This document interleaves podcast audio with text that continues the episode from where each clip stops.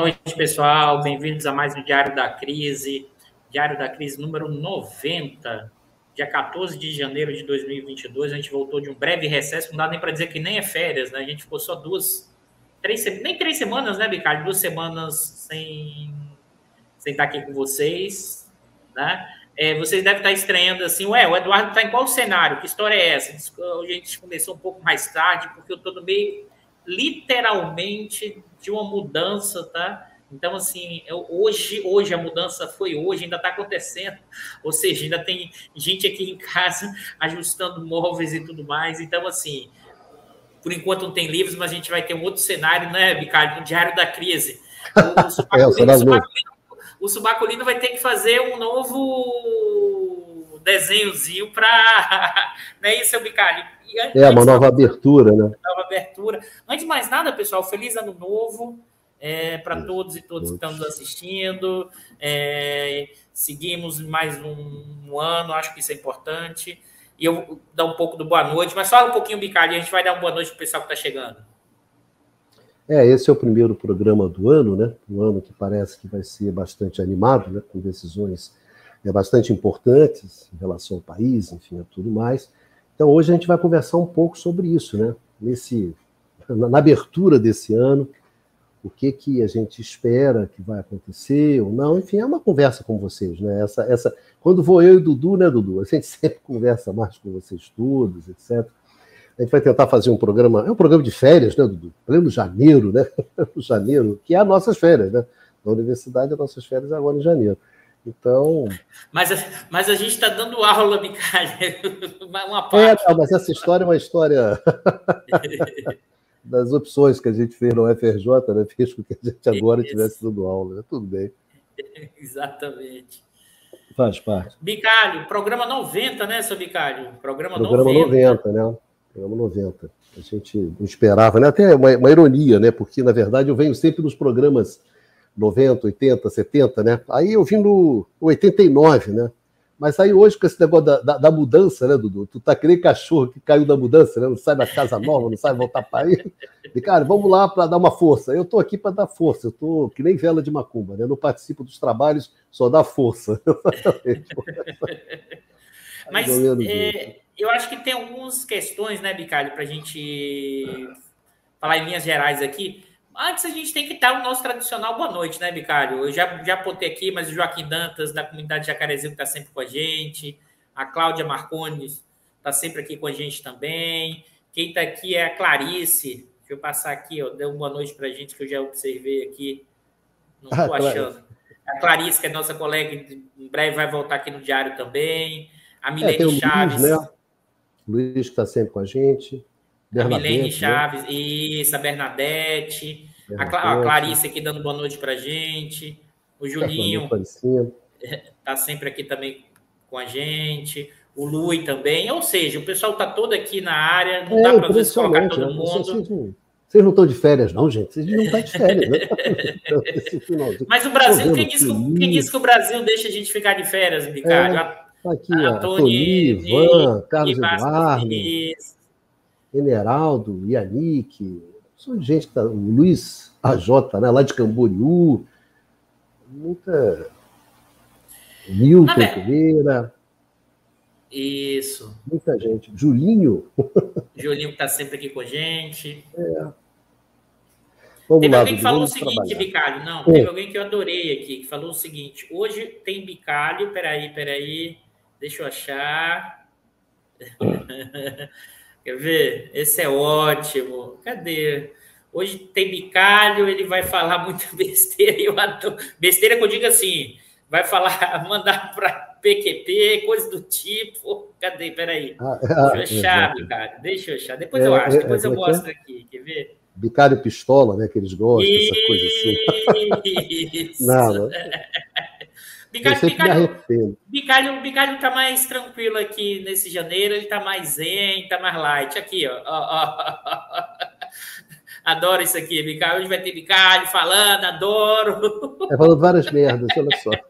Mas, cara, se a gente falar muita merda aqui, né, falar muita bobagem, eu acho que a gente não vai estar tá aumentando assim a concentração de, né, de bobagem que se fala, né? Não, e aí, e aí isso é maravilhoso, Bicalho. Eu é, acho que a gente se fala reduz, muito, né?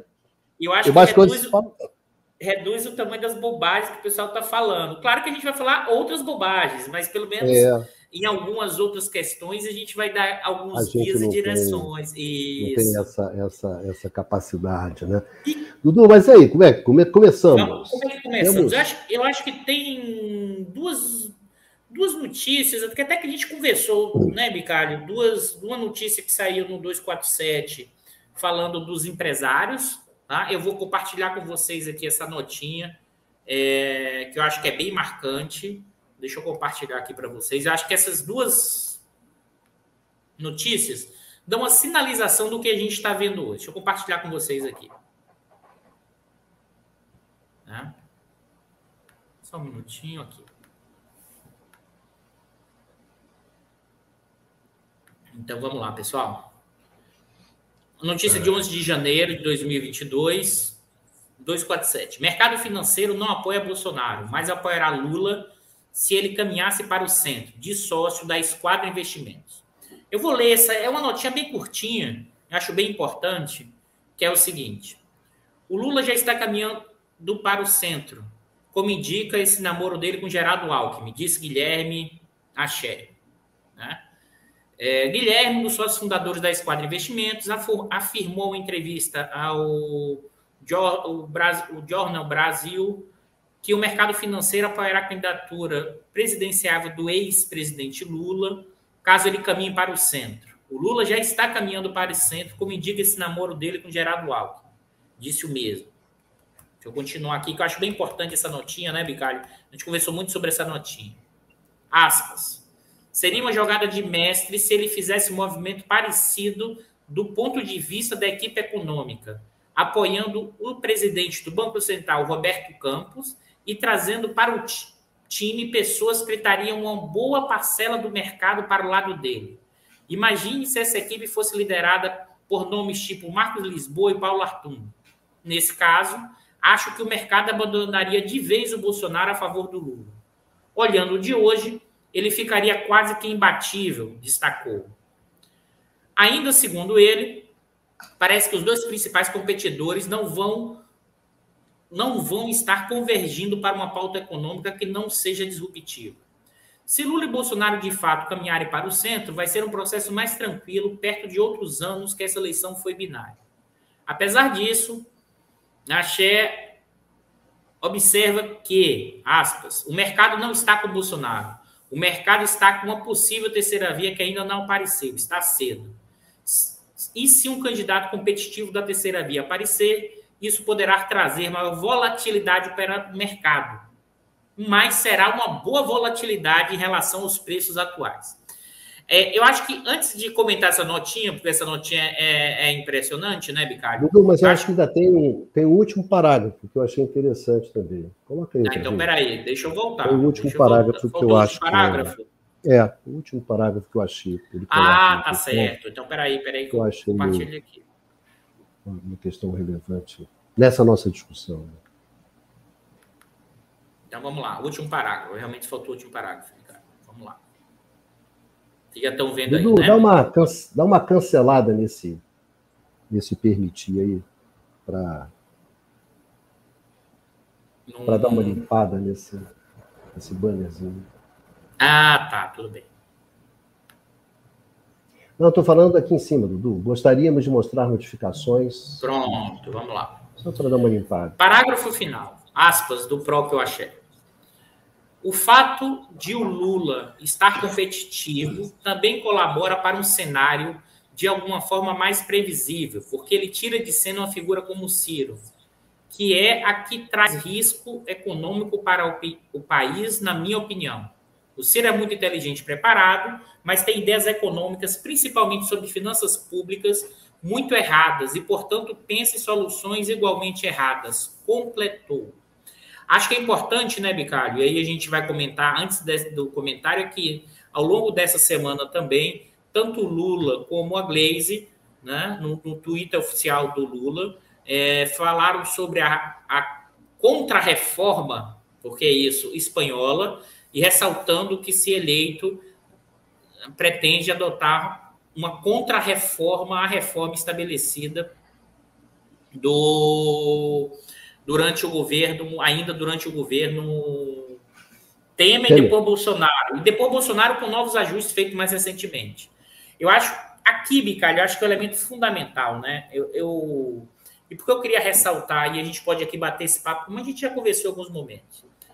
É evidente que o pessoal da grana, a Faria Lima, né, que esse cara representa parte do mercado financeiro, eles não, não esse pessoal ele opera com uma lógica da grana, né? Quando ele diz assim, eu não, a gente não vai com Bolsonaro se o Bolsonaro não for para uma coisa de centro, mas o discurso dele de centro não é centro. O discurso que ele está propondo, que é chamada terceira via, é o quê, né, Bicalho? Isso a gente é muito claro. Não tem nada a ver com a discussão de centro, esquerda ou direita. A lógica da terceira via é um projeto econômico neoliberal, que, na verdade, é um projeto econômico que está em curso desde o golpe parlamentar de 2016. É a ponte para o futuro, né? é a PEC do teto dos gastos, como a gente já falou aqui, que serve como o regime fiscal, serve como âncora importante na precificação dos ativos financeiros. Os ativos financeiros é uma forma de riqueza dos capitalistas brasileiros. Né? Mas não só. A ponte para o futuro está lastreada também, como a gente acabou de comentar, na reforma trabalhista. Né? Para reduzir custo da força de trabalho. Qual é o argumento? O argumento, ah, já que não tem emprego, precariza para aumentar o emprego. É a lógica mais, é, assim, é de uma safadeza, assim, é de um é impressionante o tipo de argumento desse tipo, porque assim, já que está precarizado, não tem emprego, você precariza que supostamente vai aumentar o emprego, não muda nada, o que muda é relação formal. Mas não só, né, Bicalho? Reforma da Previdência, né? E você teve reformas setoriais impressionantes do setor de petróleo e gás já em 2017, a privatização da Eletrobras, Pessoal, a Petrobras está sendo fatiada. Já foram vendidos em termos de ativo mais de 150 bilhões desde 2016. 150, mais de 150 bilhões de reais de ativos da Petrobras. Né, Bicalho? Mas é, antes da gente seguir, eu acho importante isso. Por quê?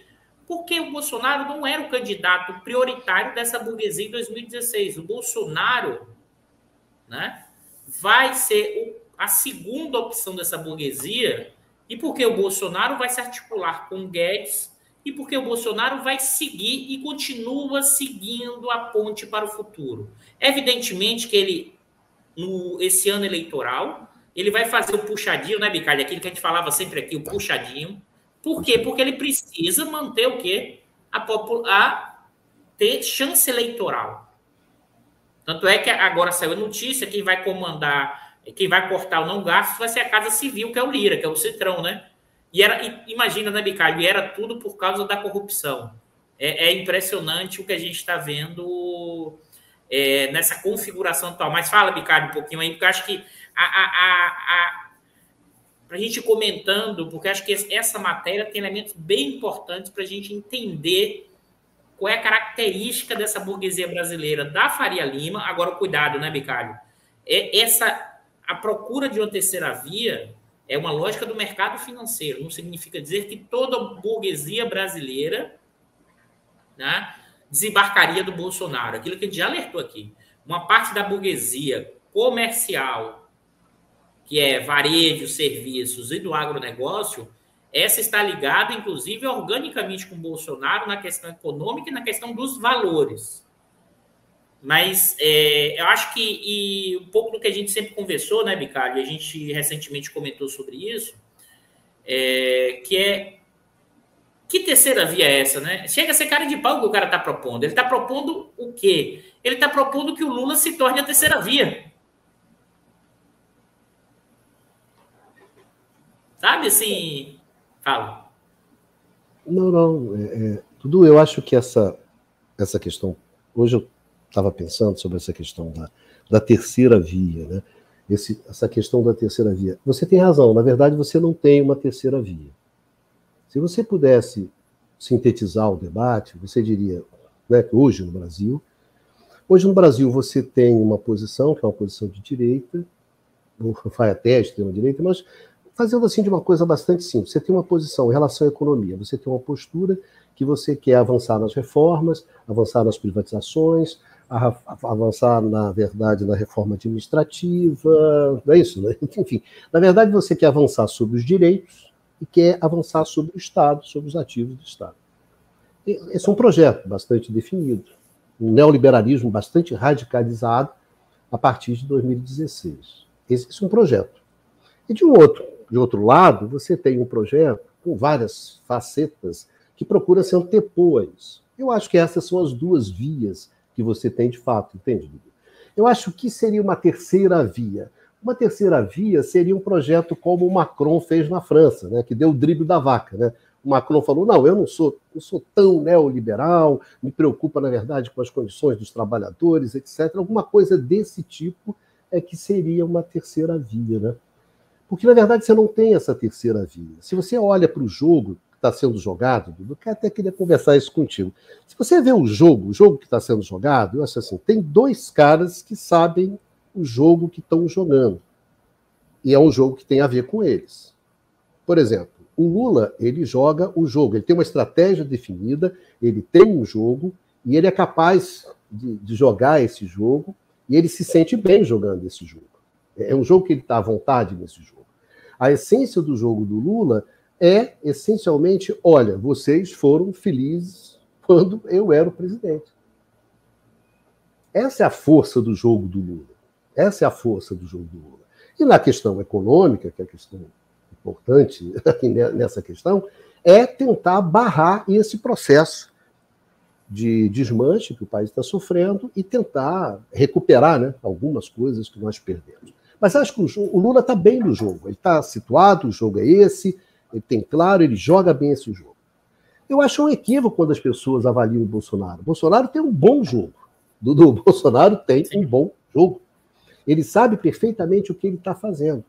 Se o Lula joga no campo inteiro, joga com posse de bola, né, tem muito mais obrigações para fazer, etc, etc, um jogo mais complexo, um jogo mais sofisticado, o Bolsonaro joga por uma bola.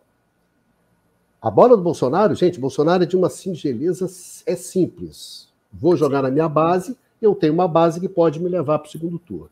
No segundo turno, eu embolo né, com o Lula, no anti-lulismo, e aí vou. A burguesia, o mercado financeiro vai comigo. Exatamente. Então, o jogo do Bolsonaro é um jogo muito simples. E que ele consegue jogar, e ele joga bem. Ele não joga mal esse jogo, não. Pode não jogar o jogo que vocês gostariam que ele jogasse. Mas o jogo dele ele joga bem. Então, eu acho que tem dois caras que estão dentro do jogo, estão jogando, e tem possibilidades. É claro que o problema do Lula é o antilulismo, né? e o problema do Bolsonaro é o anti-bolsonarismo. É esse jogo que está colocado aqui. Esses dois caras estão jogando. Se você vai para os outros caras, se você vai para o Moro, o Moro joga por uma bola também, que é a bola da corrupção. O problema do Moro é que esse, essa bola, esse tema, né, Dudu, não é o tema relevante dessa eleição. Independentemente, se, sem contar que o Moro é muito ruim. Se ele fosse bem. Ele tinha, que, ele tinha que jogar um pouco mais para ter chance, Micalho. É, acho que não dá nem para dizer que ele está em bola nenhuma. Mas é, eu acho. Até, mesmo se ele jogasse, ele ia ter dificuldade, porque ele, só, ele joga por Sim. essa bola. Ele joga por essa bola. Então eu acho que o problema do Moro não tem. Ele não tem jogo para jogar. Ele não tem jogo para jogar. E ele não é bom o suficiente para superar isso. Então, outro cara, que seria o Ciro, Ciro também tem o problema da estratégia. O Ciro, o Ciro tinha uma estratégia. A estratégia do Ciro era: o Lula está fora, PT está fora. E a partir daí ele tem um espaço para ele jogar. E ele é um bom jogador, joga bem, não vou, vou dizer que não. Mas acontece que a partir do momento quando o Lula volta para o jogo, PT volta para o jogo, o Ciro perde o espaço dele. Ele perde o jogo, ele não tem o um jogo. Né? E como esse movimento de ser o candidato, que na verdade não é o candidato da terceira via, seria o candidato da direita, os caras não confiam nele, não confiam nele. Né? Como o, o, o, o, o Axê aqui deixou bem claro, né? O, o, cara deixa bem claro, não, o Ciro não confia nele. Então, acho que o Ciro tem essa dificuldade. Quem sobra, Dudu? Sobra o, o Dória, se você imagina no Dória, que é governador de São Paulo, etc., o pessoal aposta, eu acho que o problema do Dória é. O, o, qual é o jogo do Dória? Que é o jogo que o Dória está fazendo. Olha, a minha agenda é a ponte para o futuro, não é isso? a minha agenda é a agenda neoliberal, é a agenda, é a agenda de direita.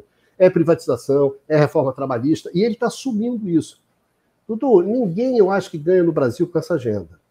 Então, eu imagino que, na verdade, nesse Sim. exato momento, o que o Dória está fazendo é dar uma cantada no mercado, né, Dudu, para falar assim: olha, gente, o candidato sou eu, não é isso? O candidato de vocês sou eu. Então, eu acho que o Dória também tem um problema também de não ter a estratégia dele, a bola que ele tem, que é esse neoliberalismo 4.0 radicalizado, acho difícil de colar. Então, Dudu, trocando em miúdos, eu acho que tem dois caras no jogo, né? E ainda mais, né, Ricardo? Dória, se você olhar, ele está numa exposição desde o início da pandemia enorme e não sai de 3%. O Dória não perde sai. no estado dele. O Dória, o Dória, então, esse tem menos chance ainda. Se você olhar por quê? Porque as pessoas não entenderam. O fenômeno do bolsonarismo estava em grande interseção com o lava-jatismo. Então, por exemplo, quando as segundas saiu a última pesquisa, a segunda opção de voto quando do Moro, quando é no Moro, vai para o Bolsonaro, e, parte do Bolsonaro vai para o Moro. Eles têm um, elementos de conexão e proximidade desse fenômeno do bolsonarismo e do lavajatismo, né, Bicardo? E o Dória, na verdade, foi nascido a partir do bolsonarismo. Então, acho que isso é. Criou-se uma convergência de direita e extrema-direita no Brasil que nunca teve. Né? E o centro desapareceu, não existe centro. Claro que essa, esse argumento terceira via, como você bem alertou, Ricardo, é o pessoal da grana tentando empurrar os candidatos para manter a ponte para o futuro, a qualquer custo. Porque eu acho que esse que é o ponto mais importante, Dudu, é a manutenção dessa agenda. Por isso, muitas vezes, quando a gente. Às vezes eu vejo as pessoas. É, é, quando é, que é no fundo essa discussão sobre o Bolsonaro. Olha, o grande problema é o Bolsonaro. É, quem tem que ser derrotado é o Bolsonaro. O problema está no Bolsonaro. Eu acho que o Bolsonaro é um problema, mas acho que o problema não está no Bolsonaro. O Bolsonaro está na direita e nessa agenda que você tem de desmanche hoje. Eu acho que esse que é o ponto. Então, muitas vezes, quando se fala assim, é, é porque se fica falando, tá bom, é, sinceramente, vamos colocar a questão da seguinte modo. O Bolsonaro ameaçou dar o golpe, não deu o golpe. Ele só pensa em dar o golpe. Mas quem deu o golpe foi a direita. A direita que deu o golpe. Deu o golpe em 2016 e deu o golpe em 2018.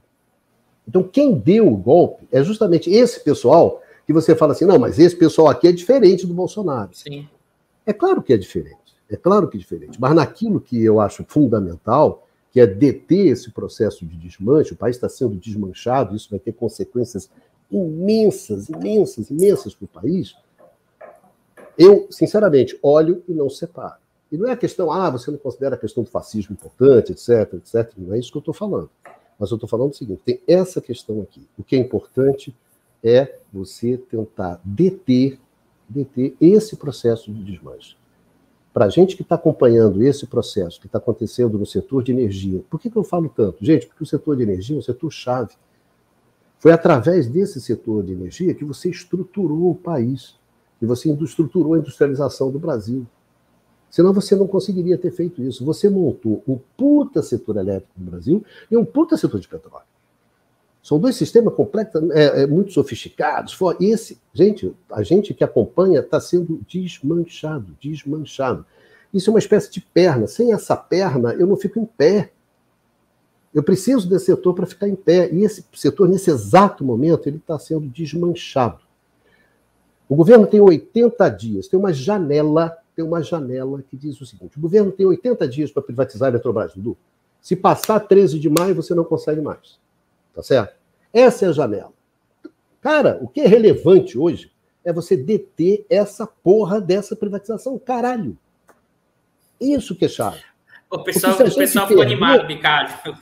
Doutor, se a gente perder, vai ser a nossa uma das maiores derrotas que a gente já teve que esse setor progressista, que esse setor que acha que você tem que usar os recursos do país para o desenvolvimento do país, para as melhorias das condições de vida da nossa gente, vai ser uma enorme derrota.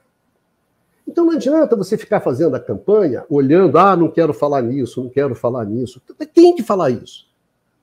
Se você não deixar claro, fala assim, olha, cara, se vocês privatizarem esta merda, eu vou eu vou embananar, vou transformar a vida de vocês depois numa merda, entenderam?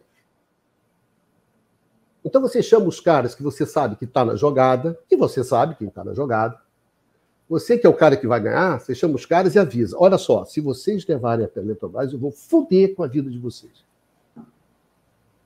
É isso, mano. Sabe? Tem que ter uma hora que você. Porque senão, a gente vai perder nos próximos 80 dias. E nos 80 dias a gente vai estar discutindo opção de platitudes. Patá, patati, não sei o quê, do Alckmin, ah, sabe, o Moro e não sei o quê. E os caras vão lá e, ó, pimba, papo a gente. Papo a gente.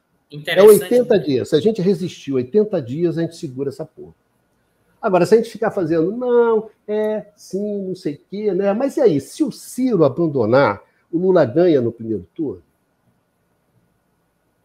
Eu já quero discutir essa merda. Eu quero discutir o que o cara está levando agora. O que, que, eles vão armar em cima da Petrobras, Dudu, nesse, nesse, nesses dias que faltam? E a, gente vai, ah, não, tudo bem, porque a gente não tem que se comportar, né? eu não posso falar nada, senão o mercado vai, não, vai gerar, não sei o quê, papapá. Cara, o jogo está sendo jogado agora. Esse jogo está sendo jogado agora, ele tem que ter uma resposta agora. Tem que fazer tudo, ó. É fundamental que a privatização da Eletrobras não passe. É chave, é chave, a questão chave para o desenvolvimento do país. É uma jogada decisiva, os caras sabem disso. É fundamental que os caras não vendam mais porra nenhuma da Petrobras. É chave isso aqui, entendeu, cara? É isso aqui que tu tem que barrar agora. Sabe aquele negócio do garoto? Marca, porra, marca o cara lá. Esse é o cara que tu tem que marcar agora. Vai ficar olhando o jogo, ah, não, como é? Não, cacete, marca lá. Sim, acho que, acho que esse é o ponto fundamental, Bicalho. E eu vou não trazer... é tão difícil, não, Dudu. Quando o cara vem para cima de você, você se defende, né? Pô, será que é tão difícil assim? Não, não, não sei não quero aparentar o que o mercado vai passar. Porque é claro que tem gente, mano. Tem gente do lado de cá que tá, não, vamos, pá, senta, negocia. Não, eu acho não é que, ruim. Eu, Pode eu privatizar, tem um... não tem problema. Depois a gente vai cuidar de outras coisas. Não, eu, sabe, eu, eu, acho que tem aí duas questões. Eu, eu acho que tem duas questões, Bicalho, que passam por isso. Primeiro, tem gente costeando o alambrado, como, como diria o velho Leonel Brizola, para ganhar alguma coisa costeando alambrado, porque o que, que é isso? Alguns eh, setores que estão vinculados mais ao campo da esquerda dizendo, não, vamos o, o mercado, vamos seguir com determinadas eh, situações em que temos que, ao mesmo tempo, olhar a rua e a Faria Lima também. Ou seja, tem um, alguns segmentos ainda é, que enxergam o Brasil e as condições materiais nesse momento histórico como se fosse igual a 2003.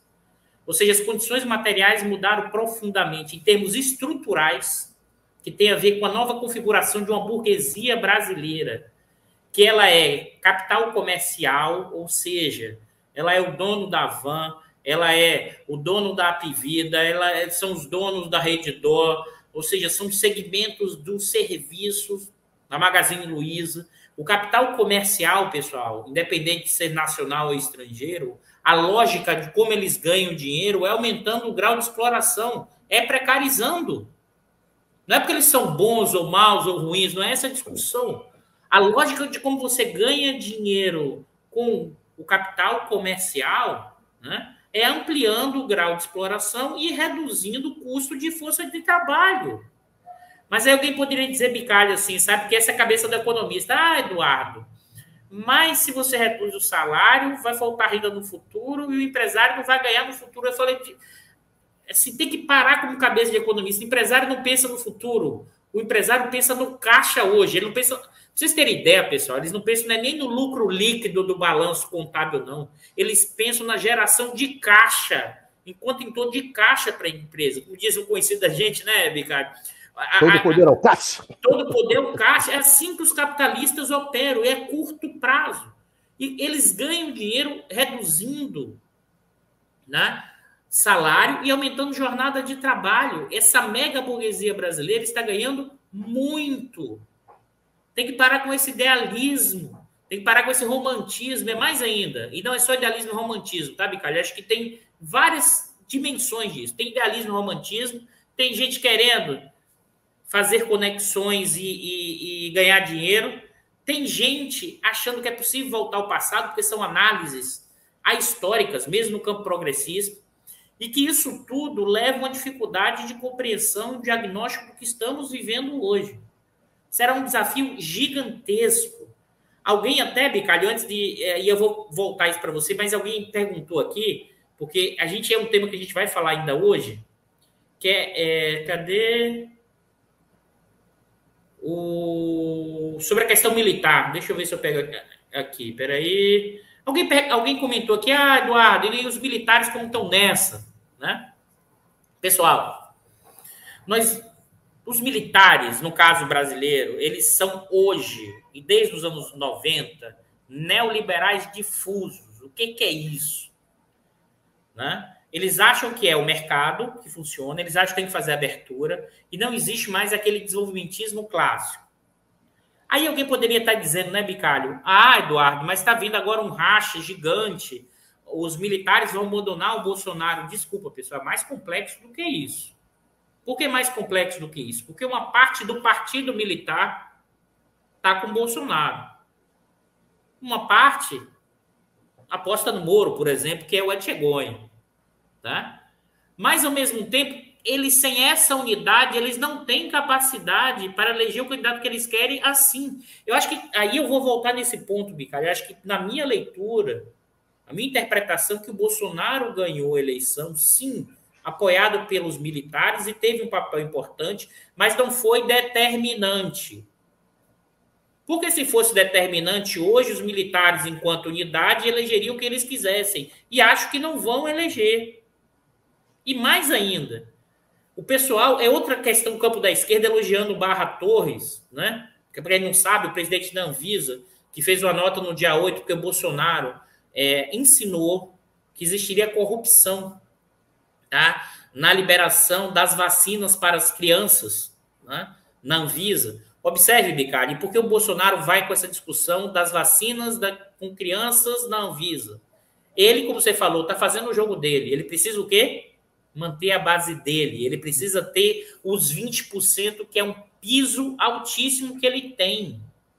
20%, pessoal. E esse segmento da sociedade tem uma autonomia relativa no sentido ideológico. Uma parte dessas pessoas acha que o Bolsonaro está o quê? Representando a família, os valores familiares, a, a, a guerra santa.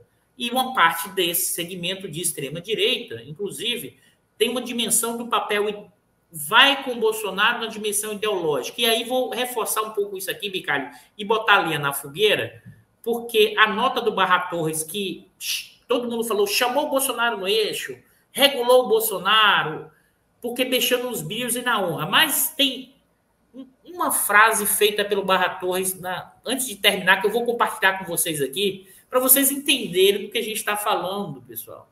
Eu vou compartilhar para vocês, que essa para mim é muito emblemática e foi dado pouco destaque. Deixa eu compartilhar com vocês aqui.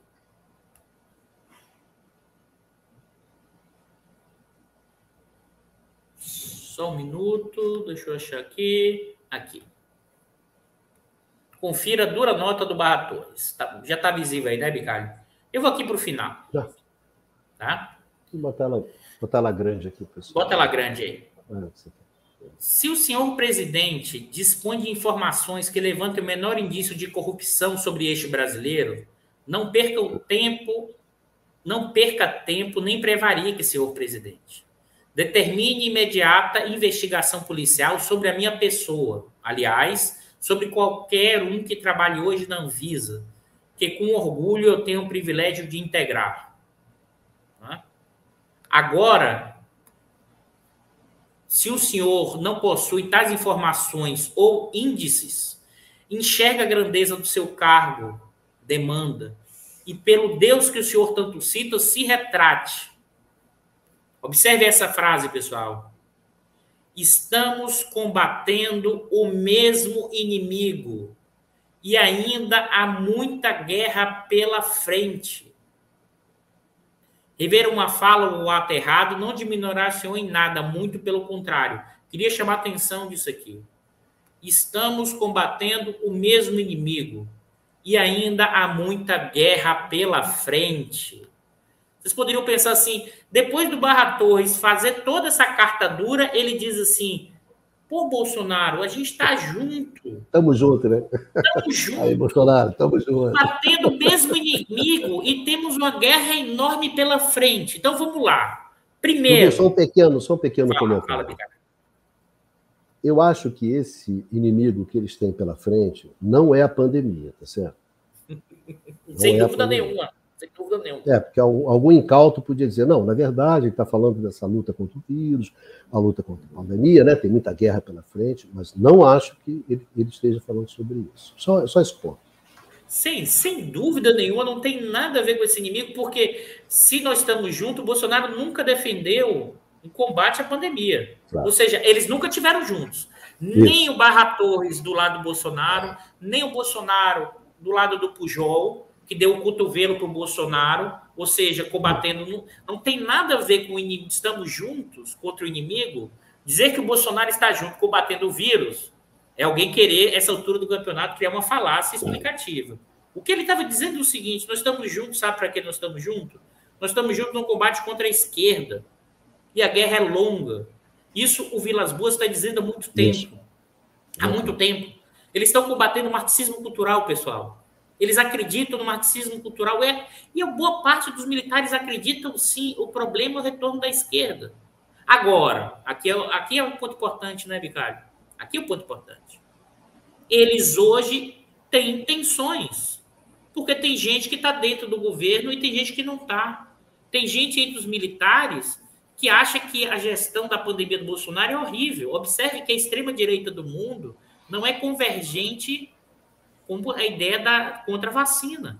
O Trump apoiou a vacina no determinado momento. Ele não apoiava e depois ele girou. O Bolsonaro é praticamente um dos poucos que permaneceu anti-vacina da extrema-direita. Agora, necessariamente, né, os militares têm essa formação e essa lógica. Agora, qual é o ponto atual? Né? Uma parte da instituição Forças Armadas, sobretudo hoje com o atual presidente do Exército e com Barra Torres, está questionando o grau de doideira que o Bolsonaro faz. Bolsonaro, a gente é meio junto, aquilo que a gente tem falado há muito tempo, Ricardo. A diferença é de forma, mas não de conteúdo. A questão toda é que o partido militar hoje está tensionado. Uma parte dele acha que, por exemplo, o Moro seria uma alternativa. Né? Só que o Moro não tem voto. E a alternativa para eles para permanecerem com força. Acho que isso aqui é importante, Bicalho, porque não acho que os militares terão grande impacto é, no sentido de catapultar alguém. Uma parte permanecerá com Bolsonaro. Quando sentir que o Moro não decola, vai fechar com Bolsonaro completamente quando o Moro não decolar, né? Que não vai decolar, a minha hipótese é essa. Agora, e eles estão tensionados. Estão tensionados. Internamente, porque essa dificuldade, porque eles acreditavam que o Bolsonaro, primeiro, eles acreditaram que o Bolsonaro ia resolver todos os problemas. E mais, eles acreditaram que ia comandar o Bolsonaro. O Santos Cruz é, falava, falou isso em, vários, em alguns momentos. Foi, o Santos Cruz foi o primeiro a ser demitido. É evidente que tem dificuldade aí o quanto criador e criatura se misturam. O criador, os militares, e a criatura, o Bolsonaro. O quanto a criatura também quer dizer assim, criador, você não manda em mim assim. Então, tem disfuncionalidades nessa relação. Mas a ordem permanece unida. A ordem permanece unida. Né? Isso, por isso que os militares estão com o Bolsonaro. Essa, essa discussão acho que é fundamental. Agora, agora aqui que é o ponto, Picard. E que qualquer candidato progressista que se eleja, né? e o que está mais provável é o Lula, esse partido militar irá se unificar contra o candidato progressista contra o Lula, mas não só os militares. A burguesia se unificará para que o Lula vire uma terceira via. A classe média também se unificará, uma parte conservadora bolsonarista, contra o governo Lula. Eu acho que, é, em certa medida, é claro que o jogo não terminou ainda, a eleição tem muito tempo, mas o jogo mais duro me parece que será o pós-eleição. Acho que esse é um ponto que eu queria chamar a atenção, né, Bicário? E um pouco do que a gente já reforçou aqui. é qualquer candidato progressista, e o que a gente está definindo como progressista aqui, que mexa minimamente na ponte para o futuro. Rever reforma trabalhista afeta, sim, taxa de lucro da mega burguesia. Mexer na política de preço da Petrobras Isso. afeta ganhos dos acionistas do mercado financeiro. Se não mexer na política de preço, Bicalho, se for botar taxação sobre petróleo cru, mexerá enormemente com a renda do petróleo das grandes petroleiras internacionais que hoje operam no pré-sal. E eu estou falando aqui, eu não estou falando nem de reestatização, tá, pessoal? Eu estou falando de mudança no efeito de como a renda é distribuída entre essa burguesia, intra-burguesia e entre capital e trabalho via Estado. Eu não estou nem falando de reestatização. Eu estou dizendo o seguinte: se mexer na questão da renda, mais. Se falar então em cobrar impostos sobre lucro e dividendos sobre a renda do capital, eu não estou falando aqui sobre a propriedade, sobre a renda, já será um grande confronto, porque as condições materiais mudaram. Acho que isso que é fundamental. E a, e a mega burguesia brasileira hoje está ganhando dinheiro com acumulação pela via da mais-valia absoluta. Para quem não é, quem não, não conhece esse termo do, do, do Marx, a mais-valia absoluta é quando você obtém lucros, aumentando jornada de trabalho, aumentando o grau de exploração absoluta, sem usar máquinas, equipamentos, tecnologia, ou seja, é precarizando os direitos sociais, que significa custo para o capitalista, né? e ampliando e flexibilizando o mercado de trabalho com reforma trabalhista.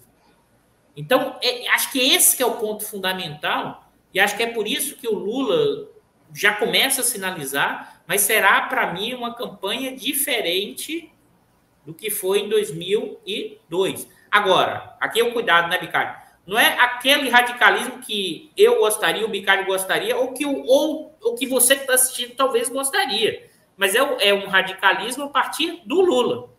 Acho que esses que são pontos importantes de entender. E radicalismo no sentido diferente do que foi a campanha de 2002, que assinou Carta ao Povo Brasileiro. A minha hipótese sobre isso é que, e, e já começou, a gente já tinha falado sobre isso, né, Bicalho? As pessoas e antes de você comentar, Bicário, tem dois é, é, eventos em setembro que as pessoas prestaram pouca atenção. Eles ficaram mais preocupados com 7 de setembro, porque era o risco do golpe.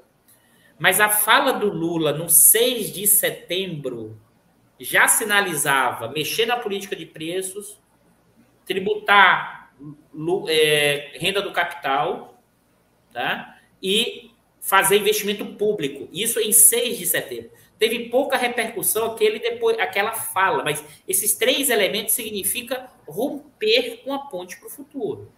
Né? E qual é o outro elemento de setembro? O dia, não o dia 7 de setembro, mas o dia 8 de setembro, que é o enquadramento do Bolsonaro pela burguesia brasileira. É por isso que essa burguesia agora diz assim, sabe o quê? Ah, não, eu posso sair, do, eu não, não sou bolsonarista desde que apareça alguém da terceira via. Né? Ou seja, desde que mantenha a ponte para o futuro qualquer um. Né? A questão toda é que, hoje, manter a ponte para o futuro significa manter baixo crescimento, significa uma ampliação da deterioração do mercado de trabalho, da diminuição da renda do trabalho, do aumento da pobreza e da pobreza absoluta. Essa é a característica do que a gente está vendo da ponte para o futuro, que a pandemia, né, Micário, acelerou o movimento que já vinha acontecendo. Acho que esse aqui é o ponto fundamental. E esse é o debate para a gente não sair, sair das fulanizações. Né? É, é, evidente que o Lula tem toda a trajetória, tem todas as características, mas a gente tem que entender a nossa realidade a partir dos contextos, contexto econômico, político, ideológico. É o, é o velho materialismo histórico, mas muita gente fala do materialismo, mas esquece de aplicar o materialismo histórico, de utilizar o materialismo histórico para pensar os processos. Mas fala, Bicalho. Não, Dudu, eu estava pensando aqui, é, se você quiser um exemplo, para partir desse exemplo, é, colocar algumas questões que eu acho que a gente tem que ter, tem que ter clareza nesse jogo, porque ele, ele é, é um jogo um jogo muito duro, né? Se, se, você errar, se você entrar errado, você vai se quebrar. E os caras querem quebrar a gente, isso não tem a menor dúvida com relação a isso. Por exemplo, se hoje, um exemplo do, do meu setor, se hoje, hoje, hoje, hoje eu olho uma questão do setor elétrico, o que, que o mercado está propondo? O mercado está propondo a liberalização do mercado. Historicamente, o mercado elétrico é um mercado muito regulado. E é muito regulado porque sempre se considerou que a energia elétrica era um insumo fundamental para o conforto, para o bem-estar da sociedade, para o desenvolvimento econômico, e não era uma mercadoria como outro qualquer, isso não era um mercado como outro qualquer, então historicamente foi muito regulado. E até hoje ele é muito regulado. Então a proposta hoje colocada na mesa, que está no Congresso, que tem um projeto de lei já bastante avançado, que eles chamam da modernização, é a liberalização do mercado. A quem interessa essa liberalização do mercado? Ah, o consumidor, porque vai poder escolher o seu, o seu, o seu ofertante de energia elétrica. Então, a partir da competição, da concorrência, a gente vai ter é, os preços mais baratos. Isso funcionaria se o mercado elétrico fosse um mercado como outro qualquer. Não é. Quem interessa isso hoje são os grandes bancos, as comercializadoras. Todos os bancos, todos os bancos hoje têm comercializadoras. BTG, XP, Bradesco, Unibanco, sabe, Dudu? Todos, todos. Isso vai abrir um mercado para especulação e valorização do capital gigantesco. Então, se eu chego, Dudu, e falo assim: olha, esse troço aí eu não vou fazer, não. Eu não vou implodir o setor elétrico para vocês ganharem dinheiro. Só que eles. Concordo com você, Dudu. Quando eu faço isso, o cara vai perder muito. Não tem aqui uma jogadinha de ganha-ganha. É claro que tem sempre gente que diz assim: não, vamos fazer, mas vamos fazer isso aí que eles querem fazer, mas vamos fazer do nosso jeito. do nosso jeito do nosso jeito. Nós vamos fazer, né? vamos implodir isso aqui, mas vamos implodir, nós vamos implodir.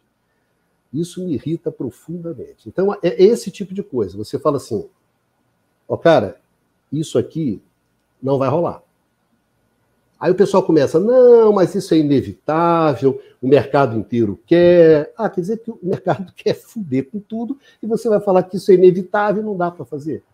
Então eu vou concordar com isso? É melhor não concordar, cara. Se é para ir para fazer isso, não vai.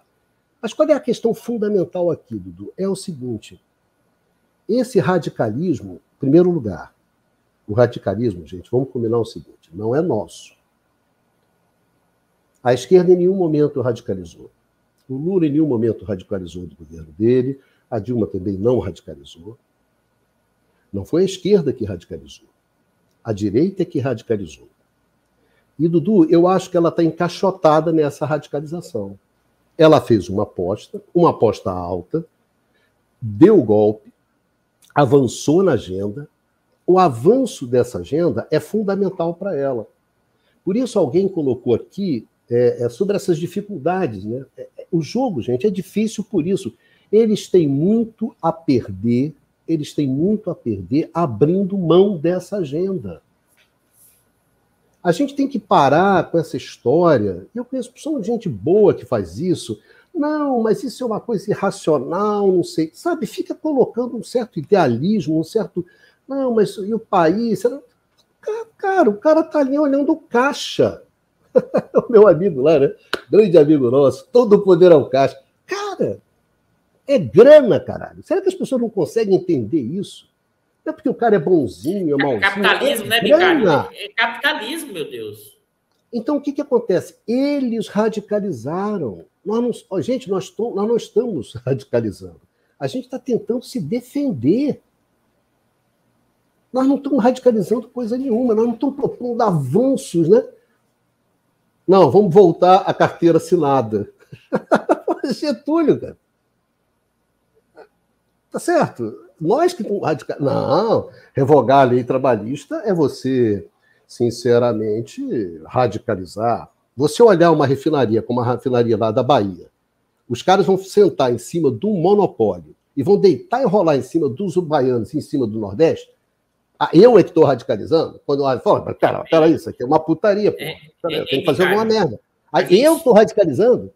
Os caras detonam tudo, sentam em cima do monopólio. Cara, eu, eu é que estou radicalizando. O cara é quer explodir um sistema de saúde. O cara quer... Ah, eu estou radicalizando. Gente, vamos combinar o seguinte: nós não estamos radicalizando coisa nenhuma. O que a gente está fazendo é falando assim, cara, eu não vou ser conivente com a destruição do país. É só isso que a gente está fazendo. A gente está jogando na defesa. É, a gente está jogando na defesa. A gente não está propondo a revolução. Eu estou propondo carteira assinada. Eu estou propondo aposentadoria. Eu estou propondo você ter um setor energético, né, Dudu, minimamente organizado, minimamente estruturado. E não essa putaria que eu quero fazer. Estrutura, estrutura tributária não. progressista. Nada, cara. Isso não chega nem no pós-guerra, não é isso? Isso não chega nem no pós-guerra. Aí não, não podemos radicalizar. Não, aí não, cara. Aí não. E ficar também apostando assim, ah, não, sabe? Eu não sei, assim, na visão humanista, responsável da elite brasileira. A elite brasileira tem isso. Nunca teve. O meu problema é o seguinte, gente, está muito radicalizado, não somos nós que estamos radicalizando, a gente está jogando o jogo que está vindo. Se o cara vem te dar um carrinho, cara, se você não meter o cotovelo na cara dele, você não vai jogar, cara. Tem uma hora que você tem que entrar duro. Agora, se você fala assim, não, eu não quero entrar duro, porque eu não quero criar situações, não, porque não sei o quê, patatá, não, não vamos falar do teto do gasto, não, não vamos falar das privatizações, não vamos falar de. Vai falar de quê, merda? Aí vem uma outra questão. Cara, para que, que vai servir essa porra dessa. Não, só para terminar, Dudu, para colocar essa questão para você. Para que, que vai servir essa eleição? Quer dizer, eu tenho um jogo duro, eu tenho que me preparar para esse jogo duro, eu tenho que me mobilizar para esse jogo duro, porque eu vou ter que enfrentar esse troço. Então a questão é o seguinte: eu vou usar a eleição, vou usar a eleição, vou usar esse ano de 2022 para mobilizar o que eu puder, né? para deixar claro as minhas pautas, para avançar na porra da discussão, para avançar nesse negócio, ou eu vou ficar fingindo de morto para ver se ninguém me, ai, ninguém me olha, ninguém me dá golpe, ninguém faz merda nenhuma, aí depois eu assumo a porra, né? aí lá em 2023 eu vou pensar como é que eu vou fazer essa porra. Ou seja, eu vou ficar fingindo de morto da onde é que tirou que fingir de morto vai garantir que a gente, a gente ganha alguma coisa? Cara, é fácil, não é fácil, é óbvio, não é óbvio. Isso quer dizer que a gente vai ganhar, não. Eu só estou falando o seguinte, cara, tem que jogar o jogo. Não é ficar fingindo, não, vou fingir de morto. Não vou fingir de, não, não vou falar nada contra o teto de gasto. Não vou falar nada contra a questão fiscal, não vou falar nada contra a privatização, não vou falar nada contra o projeto de modernização do setor elétrico, não vou falar nada contra a privatização da Eletrobras. Ah, cara, vai pra merda, vai para casa, caralho. Se for para fazer isso, qualquer imbecil faz. Entendeu? Eu não preciso do mané para fazer isso. Se a gente, que é a esquerda, né? o setor progressista, o setor que é comprometido com o país, não é capaz de falar nada, fica fingindo, ah, não, o que, que o cara. Sabe, eu vou ficar preocupado o que, que o cara da Faria Lima vai fazer. O que, que o cara. Ah, sabe? o cara. O cara deixou claro: olha só, se você fizer o que eu quero, se eu ficar. Se eu fizer o que eu. Sabe, o mercado está falando assim. que os caras estão falando assim, Dudu, se você quiser, vem para o centro. Né? É um centro. Centro, caralho. Você quer fuder com o país. Tem um negócio neoliberal radical para caralho. Não tira, precariza direito, faz o caralho. Aí você vem para o centro. Que centro, cara? centro. Não tem centro. Não tem um Tancredo não tem Ulisses. Tem uma lista enorme que você pode fazer. Não tem, não tem. Você não vai achar um Tancredão. Não, não tem isso, não, cara. Esquece, não tem Tancredo. Não tem Ulisses Guimarães. Não tem grandes figuras. Ah, não tem nem, nem. Eu acho que você não tem um empresário como ah, Antônio Hermílio, Bardella. Vai pegando aí, Severo Gomes. Vai pegando mas, as listas aí que você tem. Até o velho do Itaú, lembra o, o, o Olavo, né? Olavo. Como é que era o nome dele? Setúbal. Olavo Setúbal. Você não tem nem o Olavo Setúbal. E quanto mais lá o pai do, dos garotos, né, do Salles, né, o velho, não tem. Moreira Salles, não tem. Não tem nada daquilo. Esquece. Não tem isso. Então, você vai ter que ter um enfrentamento? Vai. Esse enfrentamento não vamos ser nós que vamos escolher. Entendeu, Dudu? Eu acho isso. Não vamos ser nós que vamos escolher, enfrentar ou não enfrentar. Os caras vêm para cima da gente. Aí a gente, eu vou ficar aqui esperando para ser coberto de porrada. Os caras vão vir para cima gente. Olha, eu tenho que estar aqui pro jogo. E tem que sinalizar para os caras. Eu acho importante isso. Tem que sinalizar para os caras. Se vocês caírem dentro, a gente vai cair dentro também. Sim. Isso aqui, gente, não é radicalismo, isso aqui não é babaquice, eu não estou contando vantagem, ah, vamos para porrada, não é nada disso. Eu só estou falando, eu estou me defendendo, cara. Se o cara vir para cima de mim, eu tenho que sinalizar. Olha só, cara, se você vir para cima de mim, vai ter custo. Senão o cara vem para cima de mim. Sim. E aí, Dudu, que eu acho que você abre a possibilidade, aí como alguém colocou aqui, aí talvez, bom, então e aí, o que a gente faz? Bom, aí, aí pode surgir. Vamos sentar, né? Aí vamos ver. Vamos ver se a gente conversa, vamos ver se a gente acerta. Mas se a gente ficar só fingindo de morto. Não vai, não vai. Sabe, não estou propondo a revolução, o cara sair tacar pedra. Eu tenho noção. A correlação de força não é lá essas coisas para gente. Mas o fato de ter uma correlação de força muito Bicalho, ruim, pessoal, Pô, vai me ensinar tá... isso, eu que os anos 70, em, em, em Bicalho, o Bicalho está propondo social-democracia tímida, como eu já falei, que isso virou bolchevique no olhar da burguesia brasileira. É isso que está acontecendo. É, virei o, o, radicalismo da reforma, né? Porque quando nos anos 70, ah, você é um reformista, né? Você outro dia foi num debate aí, o garoto, você é um reformista. Eu já até já virei reformista. Rapaz, o reformista hoje é um revolucionário radical. Um Tancredo hoje, gente, um Tancredo seria uma coisa radical. Eu acho, se o velhinho tivesse vivo, não acho que ele estava nessas paradas, não. Ele estava mais para cá, historicamente, bem ou mal, desde lá do suicídio de Vargas. Tancredo tinha isso, né? Teve sempre do lado certo, gente. Isso não é pouca coisa para um para um conservador mineiro, mas Tancredo. É, o que o, que o Ricardo está chamando atenção é que você tinha conservadores, conservadores brasileiros, mas que tinham alguma identidade nacional. Não eram ultra neoliberais como a gente tem hoje. Então ainda tinha um nacionalismo que se perdeu. E acho que aqui é um ponto de convergência, né, Ricardo? Que é, eu chamo isso de neoliberal, porque tem os caras que são ideológicos liberais, que são os nossos coleguinhas do mercado financeiro, que são esse pessoal da Faria Lima, são esses é, é, economistas de mercado, que são, na verdade, como diz o Bicalho, despachantes, mas tem na sociedade, sua grande maioria, liberais difusos, né, Bicalho? Os militares hoje são liberais difusos, do Mourão ao Bolsonaro, a, a, o conjunto. De, quando você vê um militar hoje falando sobre economia, é liberalismo. Ponto. Se você olhar, uma boa parte dos servidores públicos, tá, pessoal? Viraram liberais são liberais. Eu, eu, eu isso para mim é o mais impressionante, que é o seguinte: os liberais recebem salário do Estado e eles são a favor do liberalismo de menor Estado. É porque eles acham que eles são tão importantes que eles são imprescindíveis para o Estado. Isso é um negócio cara de pau. Mas tem uma ideia de um liberalismo difuso muito marcante, sabe, cara? Então, assim, é uma lógica que, além de tudo aqui, eu queria chamar a atenção, qualquer um que tem um campo, uma visão mais progressista, que ganhe, você tem uma, além dos elementos do enfrentamento dessa burguesia, dos atores políticos, da burguesia, dos militares, é, tem também uma dificuldade de tocar a máquina. De to... Você não tem hoje é, servidores públicos.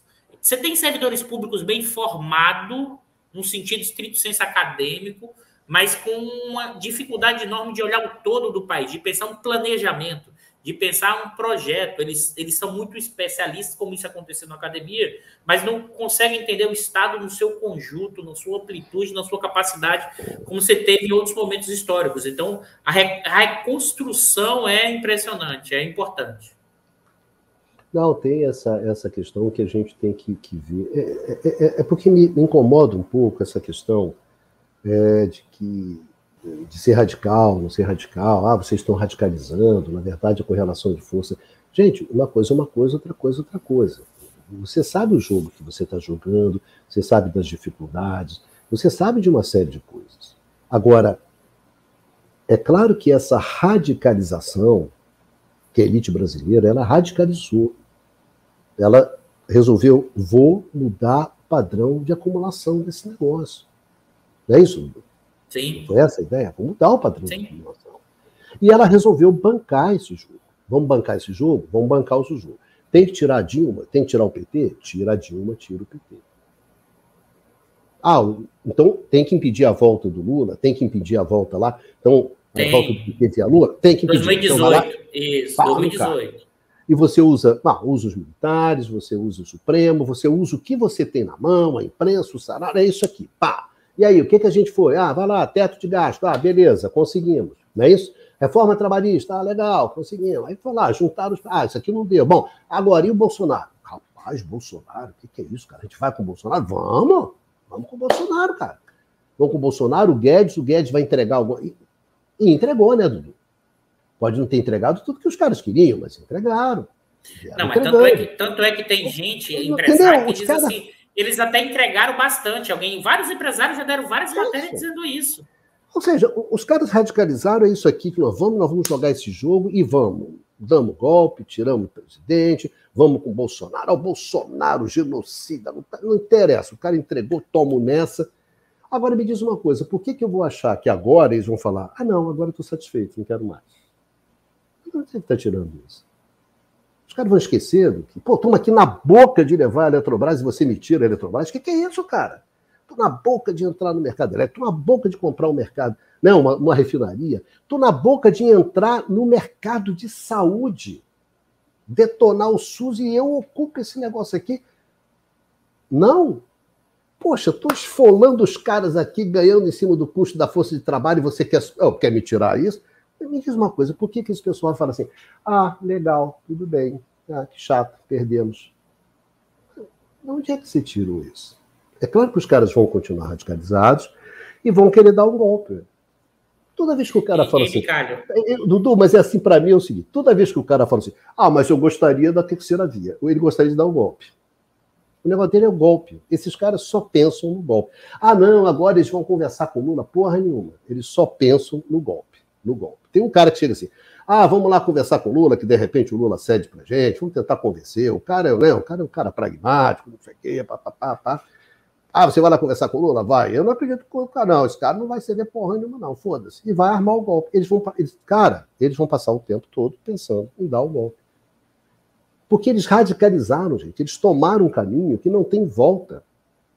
Não tem volta. E aqui é eles não têm né? nenhum projeto. E não tem projeto. Eles não têm projeto. Esses economistas de merda que tem aí não tem projeto de porra nenhuma também. Porra nenhuma. Porra nenhuma. Tá certo? Ninguém, o único projeto é, é o desmanche é o butim, é o saque, gente. Não tem projeto, não tem porra nenhuma de projeto. Você acha que eles vão fazer o quê? Ah, vamos sentar, vamos. Ah, o Lula ganhou, ganhou. Então, o cara, os caras têm tanta clareza disso, eu, eu fico impressionante, assim, como o nível é babaca, como faz papel de otário. Os caras têm tanta clareza disso que o cara fala com todas as letras assim: o Ciro, não. as ideias econômicas dele, não dá, não. E o cara está certo. O cara está certo. Não dá para ir com o Ciro. Não dá para os caras irem com o Ciro. É evidente. Porque o Ciro vai manter o desmanche, vai fazer. Não vai. E os caras sabem perfeitamente disso. Sim. Então, eu acho que essa questão, Dudu. O processo está radicalizado, está difícil, e a gente tem que ter clareza. Você não fica aquela, ah, não, porque aí já vamos ganhar no primeiro turno, porque não sei o quê. Não, agora os caras vão vir. Aí começa um discurso assim, e a destruição rolando assim no dia a dia, né, Dudu? Pau, pau, pau, pau. Aí você fala, esses caras estão pensando em quem? Esses caras estão conversando com quem? então eu acho, Dudu, que a única coisa que a gente veio aqui no Diário da Crise, chamando a atenção, é uma coisa simples. Olha, o jogo é muito duro, e a gente tem que encarar isso. Olha, o jogo vai ser, vai ser duro. Bicalho, né, Dudu? Pode ser que a gente. Eu não tenho nada contra recuar, não, cara. Eu não vou querer, sabe, me molar, me sacrificar, cortar o expulso. Não é isso. A única coisa que eu tenho que falar é o seguinte: se eu tiver que recuar, eu quero saber o que, que eu estou fazendo. Não é isso, Dudu? Eu quero saber por que estou fazendo, o que, que eu vou fazer, que eu consigo. Agora, é aquela velha história, cara. Eu acho que tem uma frase antigamente no futebol. No futebol, antigamente, tinha um, tinha um prêmio que chamava-se Prêmio Belfort Duarte. Que ele era dado para aquele jogador que passou o ano todo sem ser expulso, cinco anos, o cara que era, que era comportado. Né? E tinha um zagueiro, um zagueiro carioca, que era o Moisés, batia até na sombra. E o Moisés tinha uma frase assim: zagueiro não ganha Belfort Duarte. é, Gente, nós não vamos ganhar o Belfort Duarte de bom comportamento. Vamos perder de 10, os caras vão enfiar a porrada na gente, a gente fala assim: ah, mas eu não fui expulso. não tomei nenhum cartão amarelo. Cara, nesse jogo que a gente está jogando, pelo amor de Deus, vamos pelo menos jogar o nosso jogo. A gente pode ganhar, a gente pode perder, mas é o nosso jogo. Então tem que peitar a questão da Eletrobras agora, fundamental, nos próximos 80 dias, Vamos peitar a questão da Eletrobras, deixar bem claro. Isso, gente, a, a, até a Milena colocou aqui sobre essa questão de se é bravata ou se não é bravata. Gente, isso não é bravata. Não é bravata. Você fala assim: olha, eu vou querer revogar a lei trabalhista. posso demorar 10 anos para conseguir isso, né, Dudu? Mas os caras têm que saber Sim. que eu quero revogar. Isso. Também, é a minha posição, porra. Eu não vou destruir o SUS. Não, não vou falar nada, sabe? E eu vou querer recompor um sistema de petróleo, um sistema elétrico que seja estatal. Posso demorar 20 anos para fazer isso, mas eu tenho que ter a minha. Olha, a minha posição é essa. Sim, sim. Agora, se eu ficar, não, não sei o quê, porque eu vou me lindrar, Tu acha que esses caras estão preocupados se vão milindrar ou não milindrar? Não tem nada a ver com milindre, não tem nada a ver com sensibilidade. E o Lula falou uma bobagem. Ai, meu Deus, tem que olhar aquilo, não, porque ele, falou, não era para ter falado aquilo, não sei.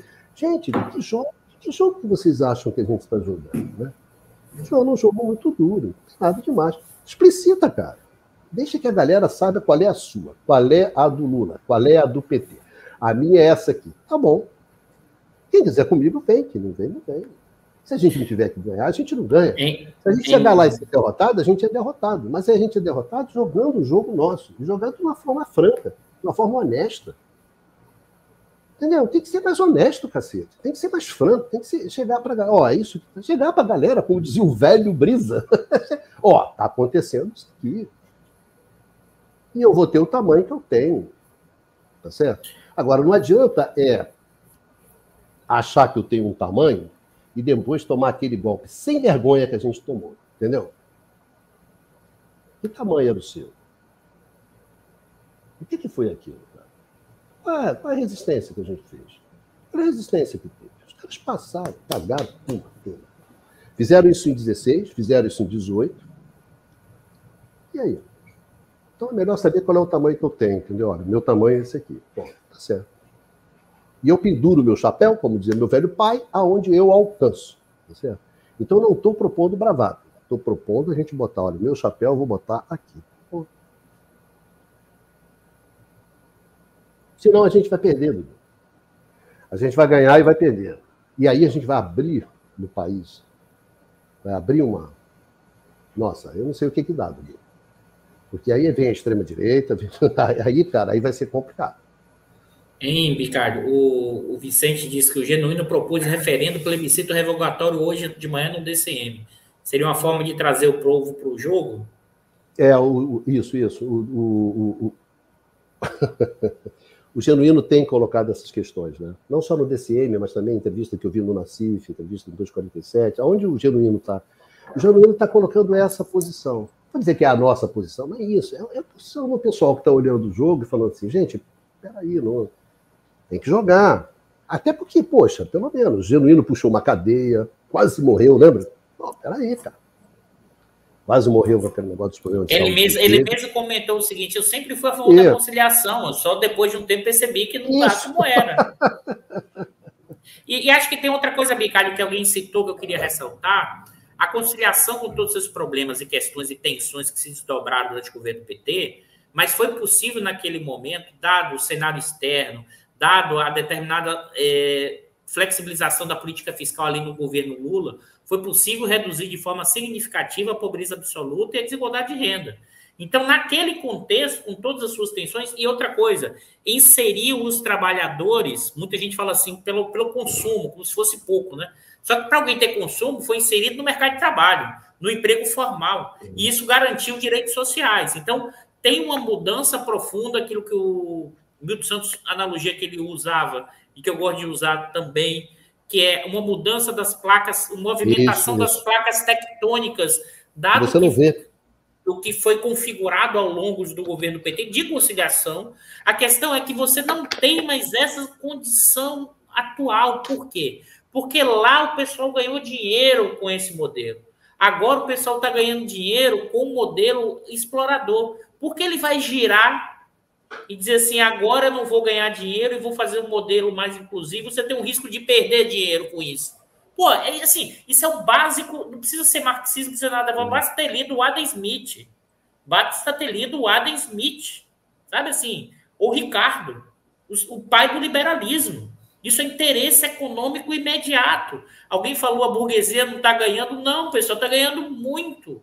Ah, mas a burguesia pode perder no futuro. Ela vai pensar se ela pode perder no futuro se ela ganha agora, é o curto prazo. Olha a trajetória da burguesia brasileira. Ela acha que ela vai perder no futuro, desculpa. A maior parte dessa grande burguesia não vai achar que vai perder no futuro. ela, ela faz, inclusive, golpes preventivos, aquilo que o Florestan falava, que é antecipa o golpe. Na verdade, na verdade, antecipa os movimentos sociais, entendeu, Ricardo? Você faz golpes preventivos, é canudos, é contestados. Né? Se você olhar, é 64. A burguesia opera impedindo que embriões sociais avancem, quando nem ainda longe de luta de classe. Olha, olha o que eu estou falando assim. Se a gente olha no Brasil, o Lula, o Getúlio, foi uma questão trabalhista, Bicalho, aumento da renda salarial. Não teve grandes questionamentos da propriedade, não. Renda salarial. Conflito de luta de classe básico da renda salarial. E a, o aumento da renda salarial implicou em golpes institucionais. Porque os marxistas lá e agora os marxistas culturais estavam querendo tomar o poder e fazer revolução. Aquilo que os militares criaram com a intentona comunista de 37, que é o fantasma até hoje, e eles acreditam nesse negócio até hoje, como se tivesse em marcha o curso, uma revolu o marxismo cultural pregando uma revolução. Então, assim, alguém, alguém alertou aqui também, Bicário, falando aqui, ah, mas a, a gente está dando muita relevância à questão interna e não está levando a questão do imperialismo, da questão. Pessoal, é evidente que os Estados Unidos, na sua capacidade de influenciar dentro é forte, mas não é total. Como os militares também não têm capacidade total de influenciar. O jogo é mais jogado, os atores têm força, mas eles não dominam o jogo.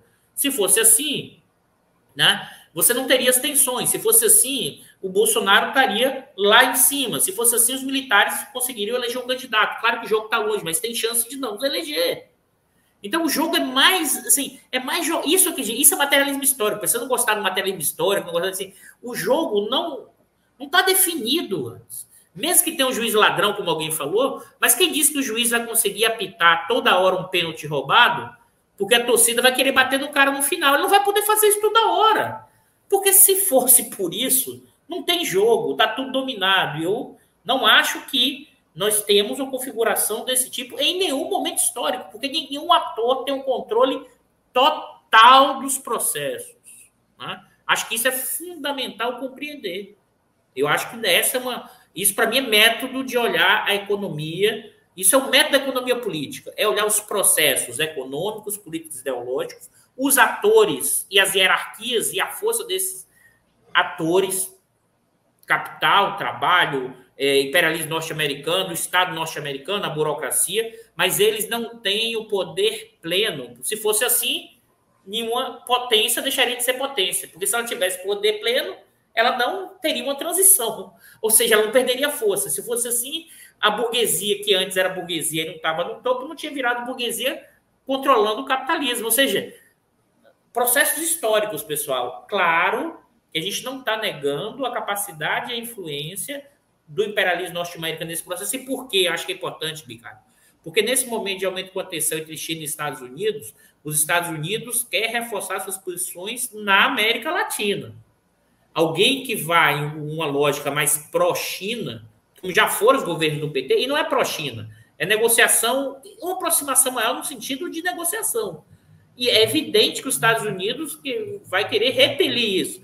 Mas daí derivar que os Estados Unidos controlará a eleição, eu realmente eu não eu tento não trabalhar com essa hipótese, tá, pessoal? Porque eu trabalho com a a minha hipótese de trabalho é a economia política, a crítica da economia política, materialismo histórico. E as variáveis, eu só sei o resultado que ex post. Se eu já soubesse o futuro, o futuro está dado, não tem história, a história acabou. Ou seja, não tem nenhuma possibilidade de transformação no tempo histórico. Eu acho que a história já nos mostrou de média e longa duração que sempre há caminhos abertos, sempre há travessias ou encruzilhadas, sempre há momentos de mudança. Então, assim, eu, eu acho que eu queria chamar atenção nisso, Ricardo, que eu acho importante, que eu acho que isso acontece em vários campos, ou seja, a coisa de que você olha para frente como se fosse a partir do passado e se olhar que nesse momento tem uma profunda, essa é a nossa hipótese, né, Bicalho? tem uma profunda mudança material, econômica e política, que, por exemplo, não permite a conciliação clássica que foi feita. O Lula terá que criar um novo lulismo. Não, não é mais possível o lulismo no sentido do André Sinja da conciliação. Essa conciliação é impossível, não é porque o Lula ou o PT não gostaria, é porque uma parte importante não quer mais essa conciliação, quer mandar de cima. É, Dudu, duas coisas aqui. Uma, eu queria fazer um comentário. A, o Tom, né, o Tom Clay Lima, e, e outros também falaram aqui sobre o Zé Disseu, né? É, eu acho, cara, o Zé Disseu, ele se lascou, né? Os caras foram para cima do Zé com uma, uma sede, malandro. O Zé comeu o pão que o diabo amassou. Então, eu acho que o pessoal está falando, ah, não, o Zé vai no. Sabe, tá na conciliação. Não, sei. O Zé pegou, foi muito pesado. Os caras se vingaram do Zé, né, Dudu? Ali era vingança, cara. Ali se chama vingança. É um negócio bem barra. Eu acho que tanto ele quanto o Genuíno passaram por processos muito, muito, muito duros. Né? E o processo que o Lula passou também não foi, não foi bolinho, não. Também foram ali. Gente, o pessoal se vingou. se vingou, com vontade. Foi para ferrar mesmo. Não foi, não foi brincadeira esse jogo, não. Então, eu acho que essas pessoas incorporam essa experiência. Essas experiências são muito duras. Então, eu tendo a não, não concordar com, um pouco com isso. Acho que vamos esperar, vamos esperar as coisas. Outra coisa aí, Dudu, uma coisa interessante aqui, que achei legal que foi o Hélio falou, a Ana Cristina falou também, essa questão. Eduardo, não estão, não estão ganhando dinheiro. É um erro pensar assim. Na rapinagem, isso vale por pouco tempo. Se não for embora, acaba sendo enterrado junto. Aí depois a Ana Cristina Fernandes falou assim: exploração ao extremo pode dar ruim também. Olha, eu achei bom essa, essas duas coisas dele, deles dois, né? Porque eles tocam num, num ponto fundamental que é a racionalidade, né, Dudu? A racionalidade. Com relação ao que o Hélio diz, que eles não estão ganhando dinheiro, não é olha verdade. Esse dado, né? Olha esse dado, Ricardo, que é, é verdade. Lúcia... Você olha todos os balanços, você olha o balanço dos caras, você olha na. Não, os caras estão ganhando dinheiro. Porque eles não são malucos. Se eles não tivessem ganhando dinheiro, porque se você olha aquele, aquele, aquele dado né, do, do, da, do, da, do, do, lucro, não é isso? Que vai em 2015, vai lá embaixo. Aí em 2016 volta lá para cima. Né? Ah, cara. Ricardo, essa racionalidade, isso eu concordo contigo. Os caras não vão rasgar dinheiro. Então, olha, olha o... Só, um pequeno... esse... ah, só uma coisa, é só, só para fechar e dar um gancho para você. Eu acho que essa coisa de que, sim, exploração ao extremo pode dar ruim, como diz a Ana Cristina. Mas quando você está no curto prazo, e eu acho que eles estão no curto prazo, porque o longo prazo, cá para nós, mesmo que eles quisessem olhar, é tremendamente complicado no contexto econômico internacional que você tem hoje, é, é complicado, é complicado. E às vezes, o, o Hélio, só sobra a rapinagem, né, Dudu? Às vezes só sobra a rapinagem mesmo, cara. É o saque mesmo. E outra coisa, se não for embora, acaba sendo enterrado junto. Hélio, quem está aqui? O Lehmann está aqui? o Lehmann mora em Zurique. Acho que em Zurique, não sei. Mas, não era Suíça. Então, não, não, sabe, uma... às vezes a gente quer, às vezes a gente quer ser salvo assim, sabe? Quer dizer, a desgraça vai ser tão grande, tão grande, tão grande, tão grande, tão grande. Às vezes eu olho isso meus amigos lá da mudança climática falando isso, né? A, a, sabe, a, a, a desgraça vai ser tão grande, tão grande, tão grande que os caras não vão patrocinar isso. Aí um cara respondeu assim, de uma maneira simples: Vamos sim. Ah, vamos todos morrer? Vamos. Mas você vai morrer antes do que eu. Entendeu, cara? Desculpe, não, é, é duro o jogo. Duro. Se ele vai morrer depois de você, se ele vai viver mais um dia ou dois, ele ganhou. Na cabeça dele, ele ganhou. E eu trouxe o dado, Bicalho, porque deixa eu colocar aqui, que até a, a, a Lúcia tinha passado para mim. A Lúcia Bicalho, para quem não conhece. Olha, os, não, além dos lucros, olha o pagamento de dividendos entre os acionistas nos últimos em cinco anos, em não sei se está dando, tá, tá visível, Bicalho. É, é, desce um pouquinho. Aí, pronto, beleza. Pronto. O que, que, é isso aqui? Isso são os lucros e dividendos, os, é, os dividendos distribuídos entre os acionistas, ou seja, os proprietários da empresa.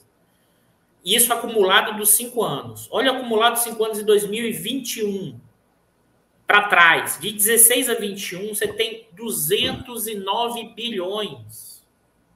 Olha o tamanho do aumento da distribuição de lucros e dividendos segundo a Economática.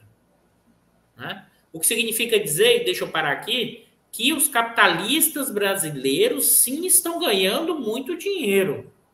E o que como o Bicalho falou, então o que o Bicalho falou, é, pode dar ruim, pode. Ah, alguns capitalistas podem estar pensando isso, pode, mas eles não têm capacidade de coordenar todo esse movimento e dizer assim, ah, não, vai dar ruim e agora vamos todos, todo mundo pensar de uma forma una, enquanto unidade e vamos agora né, reduzir os ganhos para no futuro ganhar mais. Pessoal, isso é coisa básica quando a gente estuda economia ou qualquer outra coisa. Um capitalista pode pensar assim, mas se o segundo não pensar, o que, é que vai acontecer? O primeiro a dar um salário maior e o segundo não. Se o segundo dá um salário maior, o que, é que vai acontecer? Os custos vão ser diferentes. E o que não deu o aumento salarial vai sair na frente do outro em termos de receita, acumulação de capital. E ele pode deslocar esse capitalista. Então, a concorrência capitalista, né, em certa medida. Eu estou falando concorrência da Feira Livre, seu, seu, seu José e seu Jaquim vendendo tomate, não, pessoal. Eu estou falando da concorrência capitalista entre os grandes capitalistas, entre a mega burguesia. Esses, então, não vão operar com esse tipo de lógica. Aí tem sim um discurso, eu não tenho dúvida nenhuma, grid reset, responsabilidade social. Eu, fiz, eu sou graduado em administração, pessoal. Isso é uma 90, não vou dizer 100, mas 99% isso é marketing. Você está divulgando, fazendo publicidade e propaganda da marca. É assim que se opera. Então, Bicalho, eu acho que esse é um pouco do recado que a gente queria passar, né, Bicalho? Com todas as.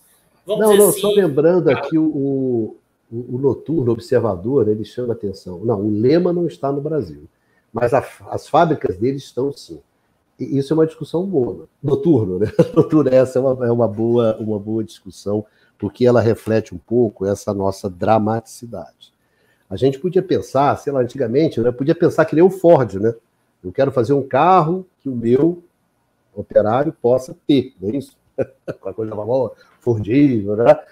O Lema podia falar: eu quero fazer uma cerveja que o meu operário possa tomar, é isso? Se o meu operário tiver uma, né, uma condição melhor de trabalho, o Brasil tiver melhor, ele vai tomar mais cerveja, eu vou crescer, patatá.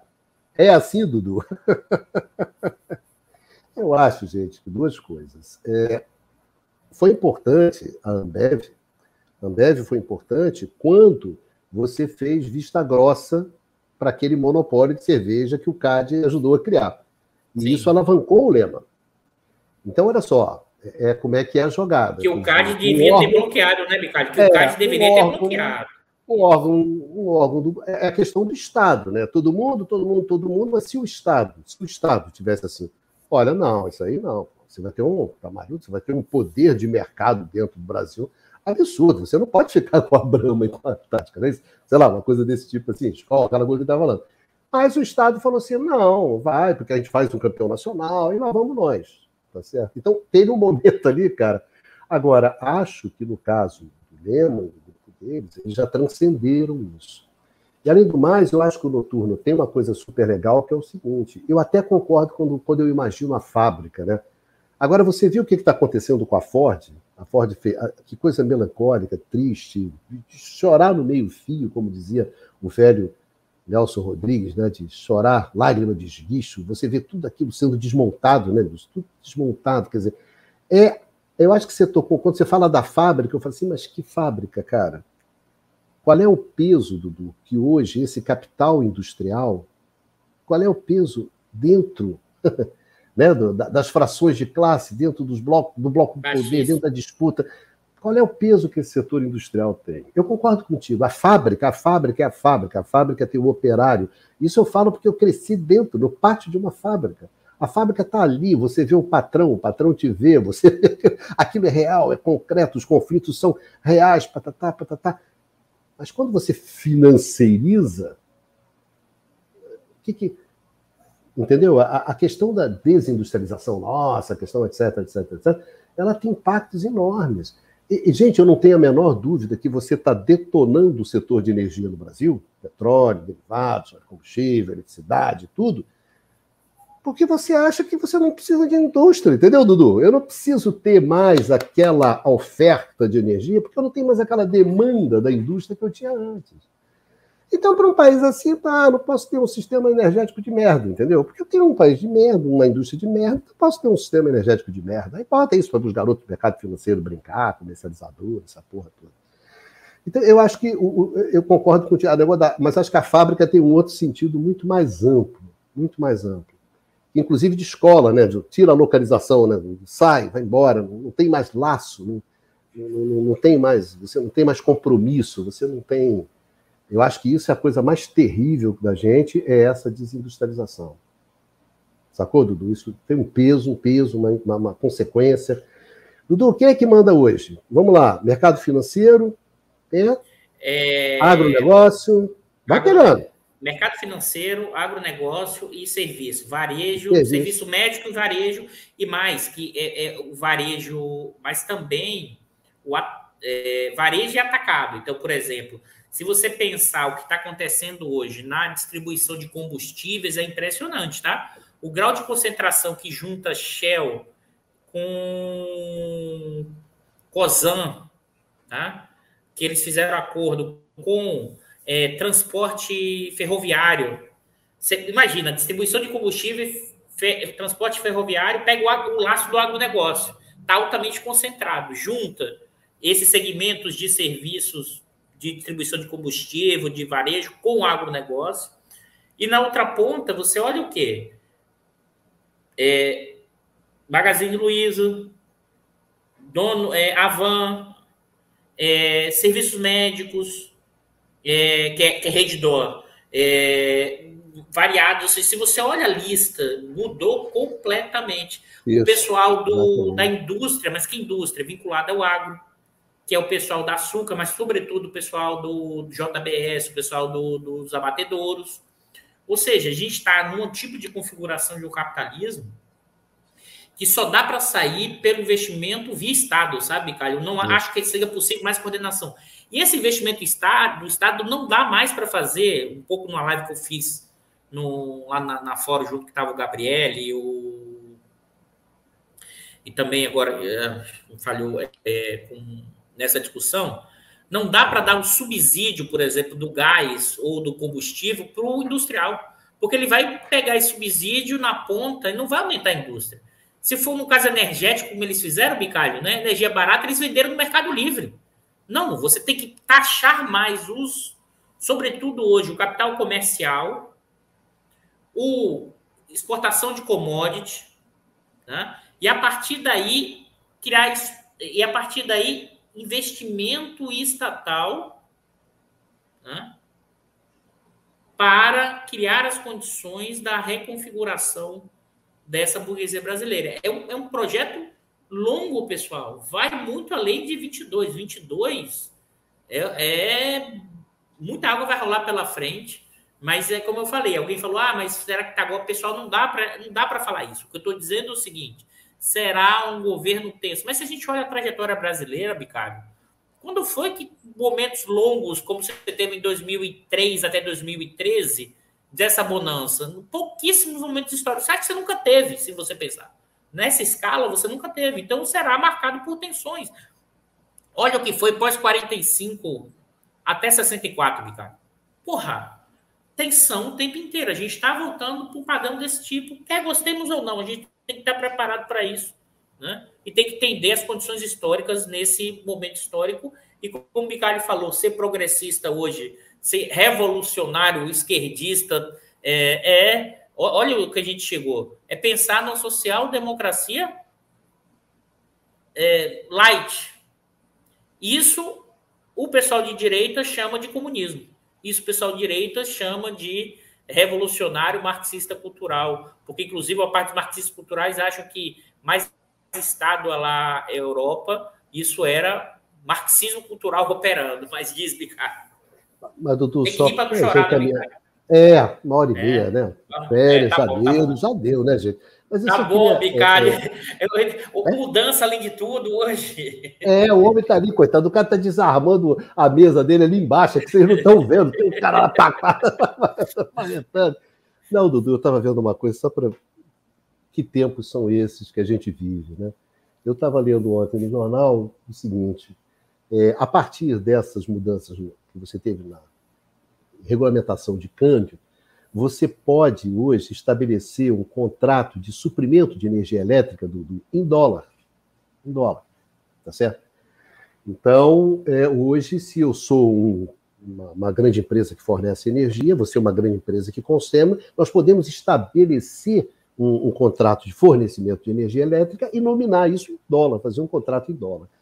Aí eu estava falando com o Lucinha exatamente isso. Falando assim, Lucinha, você vê, né? É, a Revolução de 30, uma das primeiras coisas que a Revolução de, a Revolução de 30 faz é caçar o que a gente chamava da cláusula ouro.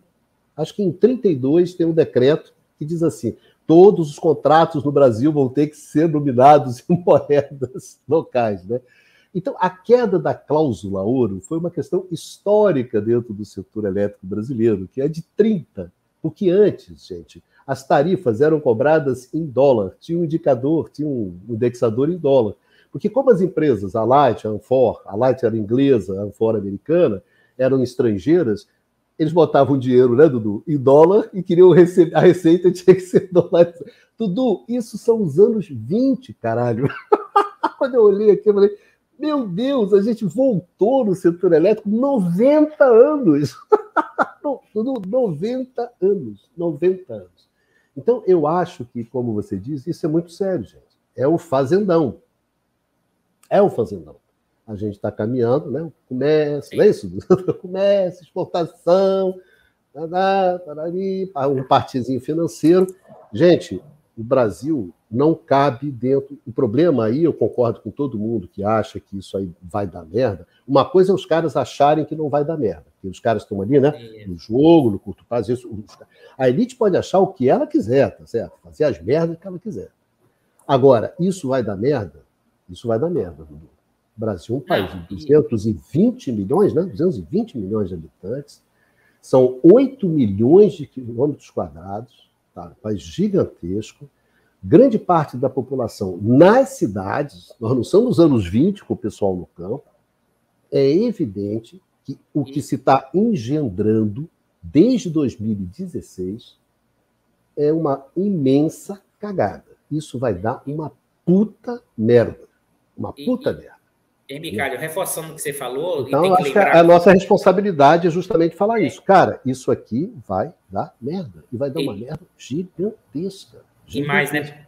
E, Micalho, reforçar que, além do tamanho, além da questão industrial, é que tem as mudanças das placas tectônicas. É só lembrar. Sim. Uma sociedade que, uma parte que já avançou em certas dimensões que ela não vai recuar. Ela, por exemplo, e por que não vai recuar? Por isso que a terceira via não, não ganha eleição mais. Ganha, Claramente. Pô. É óbvio. Não é, né, Dudu? Quem vai ser Isso. o cara? Quem... Gente, não, não dá para ganhar. Eu não posso chegar com uma proposta um operário que perdeu Isso. a carteira de trabalho, perdeu a aposentadoria, perdeu é, é, o descanso semanal. O cara se fudeu. Aí, e não ganhou nada. Né, Dudu? Não ganhou nada. Não ganhou nada. O cara não melhorou, não tem mais emprego, não tem nada. E você fala assim: olha, minha proposta é pegar isso e botar. Eu acho que o cara é um idiota. O cara olhar aqui e vai falar: ah, cara, vai te fuder, pô. Aí ele vai votar no Bolsonaro, ele vai votar em qualquer outra coisa que não seja aquilo. Gente, não dá para ganhar uma eleição com um projeto disso. Olha, Dudu, não dá para ganhar uma eleição com essa agenda desde 2002. Se você pensar a última eleição que eles ganharam, a Vera, que foi 1994. Sim. Que não era essa agenda. Lembra? Era 94, era o plano de estabilização. 98, o que, que era? Não, vamos manter o plano de Essa agenda nunca elegeu ninguém, cara. Eu me lembro, Dudu, que em 2006, o Alckmin, candidato, né, PSDB, contra o Lula, eu lembro quando o Alckmin veio aqui, aqui do lado, na, no, no Instituto das Garças, conversar né, com o pessoal, os economistas, e o, e o Alckmin, isso é o mérito do Alckmin, o Alckmin viu aquele projeto neoliberal, né? Tá mal, todo em cima. Aí o Alckmin falou assim: com isso aí eu não ganho eleição, não. Você lembra que nesse ano ele foi botar o Sim. chapéu do Banco do Brasil, vestiu a camisa da Petrobras, etc, etc, e conseguiu ter menos votos no segundo turno do que no primeiro? Eu acho que o Alckmin foi o único cara que conseguiu isso. Enfim, gente, você tem toda a razão, Guido. Essa agenda, ela não elege ninguém. A, a agenda do desmanche, do desmonte, da precarização do trabalho, Você não consegue eleger, cara. Esse, esse é um problema que os caras têm eternamente. De, depois de 2002 ainda ficou mais, ficou maior ainda. Então, é só o golpe, né? Tem que dar o golpe para poder implementar a agenda. No voto, na transparência, no dia a dia, no enfrentamento, eles não conseguem. Eles não conseguem. Tá certo? Por mais que você bota os economistas lá para escrever, para defender essas porra toda, etc, etc, não consegue. Não consegue. Então, é por isso, Dudu, que eu acho que o que a gente realmente a gente tem chamando a atenção é o seguinte: olha, o jogo é duro, é o jogo que a gente tem que jogar, mas a gente não tem que ter ilusão. Alguém, agora até perguntou aqui, né, Dudu? E aí, o que, que o Lula vai fazer? O que, que ele vai fazer? Ele vai ter uma hora que ele vai ter que fazer, ué. porque se ele não fizer, ele roda. Não vai ser uma escolha do Lula, né, Dudu? A gente tem conversado isso, né, Dudu? O Lula é, pode assumir, sim. pode tentar, vamos conversar, conciliação. Chegar uma hora que ele vai falar, ou ele roda, ou ele gira, ou ele faz o que ele tem que fazer, ou então, entendeu? Não, ele roda, ele perde, entendeu? Não é o fato, os caras vão dar o golpe nele em função do quê? Da correlação de força, em função do que ele fizer. Se ele não fizer nada, os caras, não, pode ficar, você é irrelevante, né? Não, Lula, cara, eu me lembro de uma coisa que. Mas é eu acho que, é o Fernando... ponto, né, só para terminar, Dudu, ah. eu me lembrei de uma frase aqui, acho que é o Fernando Brito, do Tijolaço, que contava do Brizola. Não lembro, ou se foi o Trajano, alguém conhecia muito o Brizola, quando o Roberto Marinho, né? O Roberto Marinho chamou o Brizola e falou assim: Mas para que você quer construir essas escolas? Entendeu? para que isso? Por que você vai botar dinheiro nesse negócio? Constrói umas escolinhas e não sei o que e tá tudo certo. Tá entendendo? Aí hoje em dia, quando eu olho num jornal que o cara fala assim, não, o Lula é o cara tranquilo, ele vai dar umas coisas lá pro social. É, cara, é a mesma coisa que o Roberto Marinho falou pro Brizola. É, faz umas escolinhas aí, tá tudo certo. Tá botar dinheiro agora de. Né? Escola, Brizolão, aquela coisa toda. Os caras continuam uma coisa. O Lula faz o seguinte: você dá umas merrecas aí pra essa galera, pra, né, pra galera não, não morrer de fome, bota aí, tá? e o resto você deixa com a gente que tá tudo certo, tá bom? Bota lá um cara que a gente confia, ou o cara do Banco Central é nosso, né? Isso, bota um ministro aí que seja parceiro nosso. o cara até nominou, né? Quem, né? Ó, oh, fulano, não sei o quê. E você deixa os caras aqui com a economia, lá como é que foi feito com o Palocci, né? Aqueles cabão lá, não sei o quê. E você faz aí uma Bolsa Família 5, 7, 8, dá umas grana aí para esses nordestinos de merda. E vai, vai, vai, é isso que os caras têm na cabeça. Eu acho que o Lula não vai topar. Porque aí ele joga toda a história dele no lixo, né? Eu não acho que ele vai jogar a história no lixo. Não. O Lula não tem esse perfil. Isso, isso ele não tem. É um jogo muito duro. Eu até brinco com o Dudu. Dudu, olha, se eu fosse amigo do Lula, eu falaria, Lula, isso aí é mal furada, cara. Pega a sua, pega a sua mulher, vai, né, vai aproveitar essa vida que ainda te resta. Vai, deixa. Vai namorar, ver a vida, etc. Que isso aqui é rabo, cara. Isso aqui é um rabo do tamanho de um bonde. E o cara está afim de encarar, eu acho que ele está afim de encarar porque ele quer fazer alguma coisa. Sabe? Mas vou logo avisando, não acho que, por exemplo, se eu olho para o Ciro, acho que o Ciro também esteja de sacanagem. Acho que não. Acho que o Ciro tem na cabeça. Ou seja, eu estou dando direito às pessoas do passado que elas tiveram. O Lula tem um passado, o Ciro tem um passado, os caras têm um passado. Eu acho que quem não tem passado são os outros caras. Os outros caras não têm passado, mas esses caras têm passado. E se tem passado, eu respeito esses caras. Tudo bem. Pelos erros que eles vão cometer, que já cometeram, e que se comete em política, se erra muito, porque o jogo é muito difícil, então se acerta, se erra. Mas eu respeito esses caras. Então eu acho que vai ter jogo, vai ser um jogo difícil. Eu só acho que a gente tem que prestar atenção no jogo. Só isso. Vamos prestar atenção no jogo, vamos para o jogo. E aí a gente vê. Se no final a gente ganhar, a gente comemora. E se a gente perder, a gente dá uma chorada e depois continua, porque a vida é assim. Né? É isso. Né, Dudu? Acho que é isso é aí, né? isso. né? Pô, olha, 14, então... olha lá, 9h15 de uma sexta-feira. Dudu, vai, vai, vai, tem caixa para encher ainda, Dudu? Acho que ainda tem umas coisas para fazer hoje ainda. Vai desmontar esse armário que tá aí atrás? Não, esse armário já está montado. Ah, já está Ah, essa já é a Casa Nova, já é o novo é cenário, né? Exatamente. Isso. Então, Projac 2 do Diário da Crise. ah, meu Deus. Gente, agora a gente só volta quando, Dudu? A gente, na verdade, a gente vai ter programas gravados, porque o que acontece? Isso.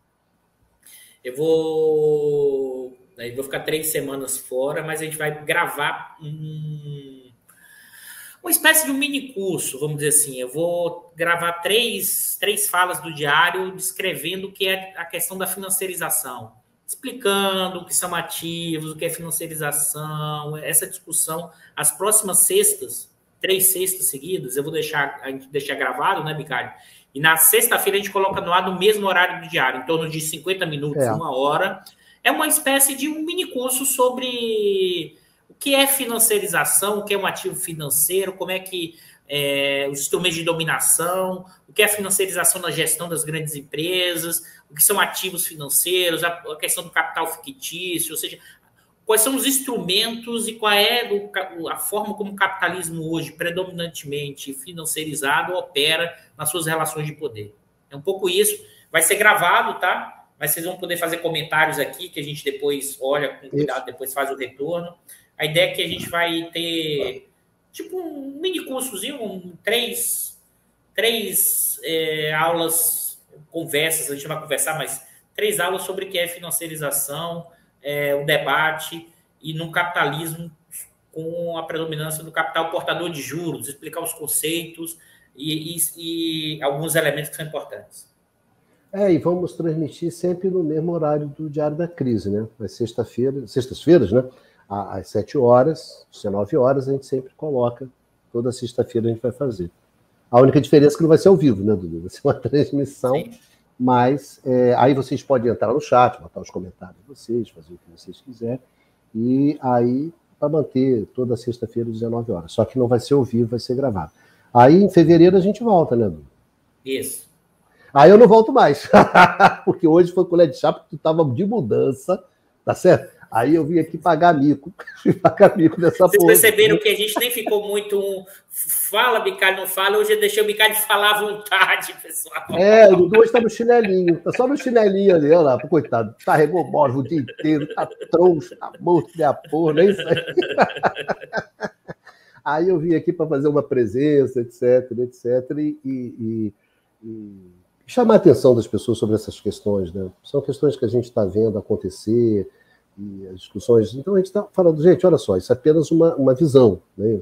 Eu e o Dudu, a gente tem uma determinada visão. Isso é, é, uma leitura, eu interpreto, não é, é verdade, leitura, é uma leitura. O que a gente espera é que vocês peguem isso, junte com outras, né, outras coisas e, e, e, e chegam lá na, na questão de vocês, de como é que vocês estão, de como é que vocês estão pensando, né? Então, basicamente é isso. A gente não tem, não tem a menor pretensão, né? Quando o cara fala, ah, Ricardo, você fala, fala um monte de merda. Eu falo, falo um monte de merda. Gente, e, e muito estamos falando de uma coisa. Pelo amor de Deus, Ricardo, você não tem é, jeito. Não, estamos falando. Tamo... Não, gente, estamos falando sobre coisas complexas pra caramba. Às vezes a gente acerta, às vezes a gente erra. E às vezes a gente erra muito. Não é isso? Porque o jogo é complexo, o jogo é difícil. As coisas não são aquilo que aparenta. A gente dá sempre exemplo. Não tem ninguém que apostava, que ia apostar que o Faquin ia, né, que o Supremo ia liberar o Lula. Ninguém. uma, ninguém. uma análise. Tinha o cara, o pessoal ali do, do prerrogativos, os, os advogados, já estavam ali na batalha, tá? mas não tinha nenhum analista que fosse dizer assim: olha, o Lula vai. Seria candidato, isso. Isso, exatamente. O Lula vai ninguém, voltar para o jogo, ninguém. o Lula vai entrar no jogo, o Lula vai ser sancionado. E quando chegar em janeiro de 2022 o Lula vai ser o favorito para a eleição de 2022. Não tinha ninguém, ninguém que falasse isso. E aconteceu, tá certo? E aconteceu. Então essas coisas também, assim como a gente, né, Dudu? A gente não acreditava, eu não acreditava que o Lula ia ser preso. Aí, o, o contrário, né? O outro lado da moeda. Eu nunca achei que o Lula ia ser preso. E os caras foram lá e prenderam. Então as coisas acontecem, coisas que a gente não prevê, coisas que às vezes a gente nem entende. Né? Eu sempre brinco, eu estou há 40 anos estudando o setor elétrico e tem coisas que eu descubro hoje. Eu falo, ah, isso era assim. Quer dizer que você, 40 anos, você pensou errado? Pensei, pensei errado 40 anos, eu pensei errado. Eu achava que a coisa, tudo isso acontece de muda. Eu achava que isso era aqui e não era nada disso, era aquilo outro. Mas, o que, que a gente faz? Isso a gente pensa, traz para vocês, e aí vocês avaliam. Não é isso? Vocês avaliam e aí vocês aproveitam aquilo que vocês acham que é importante, aquilo isso. que vocês não apoiam, pode jogar fora, não tem problema nenhum. Não é isso? Mas vamos pensar que o jogo é duro, né, Dudu? O jogo vai ser duro, Sim. então vamos prestar atenção, principalmente, vamos prestar atenção no jogo. Preste atenção no jogo, naquilo que os caras estão jogando. E principalmente naqueles atores que são fundamentais. Preste atenção naqueles jogadores. E, e, e, aquela velha história, ou você segue a mulher, ou você segue o dinheiro, né, Dudu? Que é aquela frase clássica dos, da literatura e dos filmes. É a mesma coisa, cara. Segue a grana. Segue o dinheiro que você entende o que está acontecendo. O que, que os caras da grana querem, o que, que eles estão falando. Você já viu, eles falam muito pouco, né, Dudu? Falam muito pouco, cara. É muito. Quer dizer, fala através dos, de quem, dos, dos seus porta-vozes, né? mas eles mesmos falam muito pouco. E quando falam, são bastante precisos, né, Dudu? Dizem claramente, ó, oh, eu quero isso, isso, isso, e não quero isso, isso, aquilo. Então preste atenção nisso e você entende qual é o jogo que é fundamental. E outra coisa que eu acho também fundamental, Dudu, eu acho que não cabe a gente ficar brigando entre a gente, que é o que a esquerda mais faz, não é isso? Sim, acho bom. Sim. O momento não não tá para isso. Aquela coisa que a esquerda só se, né, só se une na cadeia, que é a frase clássica, etc, etc. Eu acho que o momento é muito grave e a gente tem que buscar muito mais aquelas coisas que unem a gente do que aquelas que nos, nos separam. E a gente tem que ter uma relação franca de colocar as nossas discordâncias com os companheiros que a gente tem. A gente tem discordância, eu tenho discordância e estou explicitando essa discordância. Não estou rachando com ninguém, tô... eu estou explicitando, falando assim: olha, isso aqui eu acho que não é assim. E aí, no debate, né, no debate democrático, natural, essas coisas vão ser. Gente, a gente tem que voltar a aprender a debater politicamente as questões, sem que você dê um soco na cara do outro cara, entendeu? Eu sei que você acha que ah, o cara é um vendido, o cara é isso. Cara, senta, discute, porra. Pelo menos do nosso lado, né? Pelo menos isso. É isso aí, Dudu. Vamos é nessa. Ricardo, vamos nessa. Um abraço, vai lá, vai, vai, vai fazer móvel, vai, vai, vai dobrar, como é que é? Dobrar caixa de papelão, né? Nossa. Rapaz, é uma desgraça. É isso aí, é isso aí.